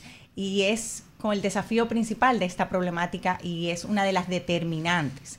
Y es el hecho de que tenemos normas sociales y normas culturales que ven esta problemática como algo usual. O sea, eh, la población visibiliza y no ve como un problema el hecho de que un adolescente esté en una relación con una persona adulta o como lo tipifica la ley, una persona ya de cinco años mayor ya se considera una situación de violencia. Asimismo, cuando se presentan casos de adolescentes embarazadas, tampoco se está viendo como una alerta porque dicen, bueno, ya ella está en edad, ya ella estaba activa sexualmente, pues proceden y hablan de la entrega del adolescente a esa persona adulta que asuma eh, la situación de embarazo, lo ven como una oportunidad de, de, la parte, en la parte socioeconómica y se está normalizando. Ese es el principal desafío con esta problemática a nivel, a nivel de país. Y son de las cosas que la política pública, que ya que fue lanzada desde diciembre del 2021, está abordando. La política de prevención y atención a uniones tempranas y embarazo en adolescentes tiene objetivos y estrategias que trabajan de manera intersectorial con todas las instituciones del Sistema Nacional de Protección y que componen el Gabinete de Niñez y Adolescencia para garantizar que los diferentes ejes que tienen la determinante de esto, pues toda la parte de protección, de eh, prevención, que es una de las de los ejes que hemos estado trabajando de manera más fuerte en estos primeros dos años, pues todo el tema de persecución, de denuncia de los casos se sigan fortaleciendo. Y asimismo toda la incidencia política y entramos todo el trabajo con las normas sociales y el hecho de que empecemos a visibilizar estos casos como casos de violencia y vulneración de derechos de los menores. Susi. Gracias. Yo mencionaba hoy en mi comentario que estos casos de adultos con menores a veces es un poco difícil eh, llevar estadísticas de los mismos, pero sí se llevan de una manera eh, pues más profusa cuando hay un embarazo adolescente. Y trataba el tema del embarazo adolescente en el mismo, donde eh, revelan las cifras, datos alarmantes como que en 2022 la madre más joven tenía unos 10 años de edad, cosa que pues nos debe de llamar a preocupación. Y allí eh, había algunos temas que me preocupaban, pero sobre todo la necesidad de la educación sexual en las escuelas y de cómo enseñarle a nuestros jóvenes los métodos anticonceptivos, porque muchos no lo utilizan según las estadísticas. ¿Qué hace Conani en ese sentido? Sí, eh, primero resaltar que obviamente las estadísticas son lamentables, nos ubican eh, como en las primeras posiciones a nivel de la región de ambas problemáticas de embarazo en adolescente y uniones tempranas. Pero a pesar de las mismas se ha visibilizado una reducción. Eh, la comparativa que mencionas de las estadísticas que mencionabas, vemos la situación de embarazo en adolescente que ha ido en reducción. Sí, o sea, a diferencia de quizás 2021, eh, cuando estábamos eh, lanzando esta política, al día de hoy se ha visto una reducción de casi un 3%. Un hoy tenemos un 19% que marca la estadística del embarazo. Ha sido mínima la reducción, pero visibiliza que vamos a ir en, en logro de proceso. Una de las eh, iniciativas que tiene y de los objetivos que plantea eh, la política es trabajar todo el tema de la prevención, tanto de una manera integral, que se trabaje directamente con los niños, niñas, adolescentes y también con las familias y líderes comunitarios, garantizando que todo el entorno y el contexto tenga la información y el adolescente esté orientado sobre todo el tema de educación sexual integral. Una de las cosas que se están propiciando es seguir impulsando conjunto al Ministerio de Educación pues toda la implementación del programa de educación sexual en valores. Y esto es todo un proceso con el ministerio para garantizar que dentro de la currícula educativa pues se integre el trabajo con educación sexual integral.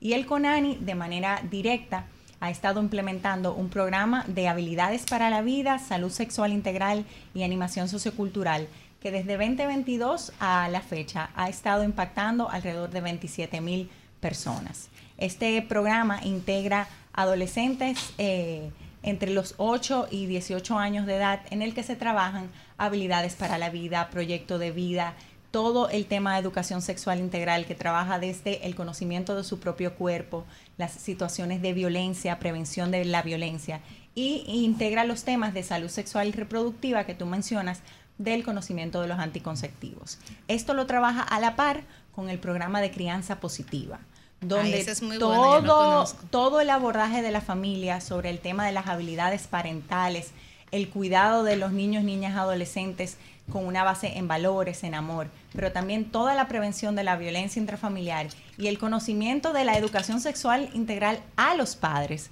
para que tengan las herramientas de cómo orientar adecuadamente a los niños. Finalmente, eh, Fran, 30 segundos. Sí, eh, eh, Francisco, de manera muy puntual, eh, hay una realidad que impacta a toda la sociedad dominicana y es la situación de los niños en, en situación, ¿verdad?, de calle, de desprotección, que normalmente eh, cuando hay una situación de agresión por parte de los niños, que están limpiando vidrios, que están pidiendo en la calle, que agreden un centro comercial, una casa, que cometen un delito, pues la población y los agentes de seguridad privado no saben cómo actuar normalmente por la situación de que son menores de edad. ¿Cuál es la recomendación puntual que ustedes le pueden dar como institución a quienes tienen que defenderse o que de alguna manera contener una agresión, un ataque de, parte de un menor de edad en una vía pública o en un centro comercial? Gracias, gracias Francisco. Bueno, lo importante es, ante toda situación, denunciar. Hay mecanismos que tiene el Estado Dominicano, como, como es la línea eh, de emergencia 911. Si hay un menor de edad que está infringiendo la ley, que está alterando el orden público, lo mejor es que se contacte a esa, esa instancia y entonces se van a utilizar los mecanismos, pues, va a venir la, la policía que le corresponde venir, va a levantar las actas del lugar y se va a procesar el adolescente en caso que, el, bueno, el menor de edad en, que, en caso de que sea imputable.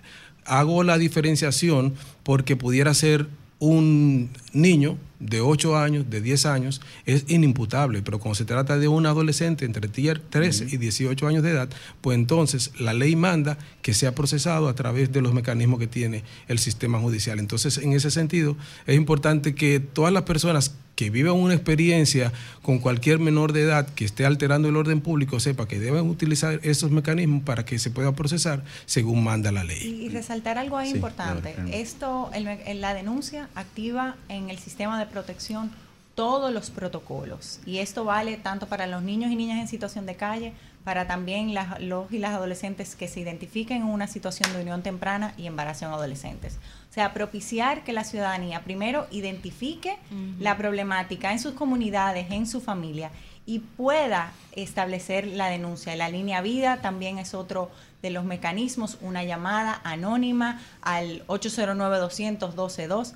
Eh, eh, 1202 puede ge- empezar a generar que inicie pues todo el protocolo de levantamiento de información, de investigación y en, ca- en los casos que amerite judicialización y en otros pues la garantía de la protección de ese o esa menor que sus derechos están siendo vulnerados. Hay que felicitar Excelente. al equipo de comunicación de Conani, que aquí está eh, representado por la licenciada Dania Batista, por ese comunicado que compartió en la semana con los medios de comunicación, que nos dio una herramienta para quienes abogamos por hacer un periodismo responsable y que garantice derechos. Así que felicidades a Conani y a su equipo de comunicación por ese comunicado. Muy bien recibido. Bueno, muchísimas gracias a Laura Torres y a Francisco William de Conani por compartir con nosotros estas informaciones que son de suma valía, porque uno se encuentra con ese tipo de situaciones cotidianamente, pero uno días. realmente no sabe cómo proceder, digamos, ante ese momento y ya como se ha normalizado, pues la gente permite que eso siga ocurriendo o que marche, pero realmente uno como ciudadano responsable debe actuar frente eh, a momentos y situaciones como esas. Sobre todo porque se trata de niños, niñas y adolescentes que en su gran mayoría están en situación de vulnerabilidad extrema. Y que tienen que- derechos. Y que tienen Hay derechos. que Así es. Bueno, muchísimas gracias a todos ustedes por sintonizar este Sol de los Sábados en su primera entrega del 2024. Así es. Eh, viene picante, dicen los muchachos. Eh, don Fran, ¿usted tiene alguna pregunta? Sí, yo quisiera que alguien me recuerde, porque la verdad es que se me olvidó, ¿cuáles fueron las razones por las que Opción Democrática se separó de Guillermo Moreno? Aprovechando ahora que es candidato a senador, ¿verdad? Sería un momento propicio para retomar ese tema. Cambio fuera.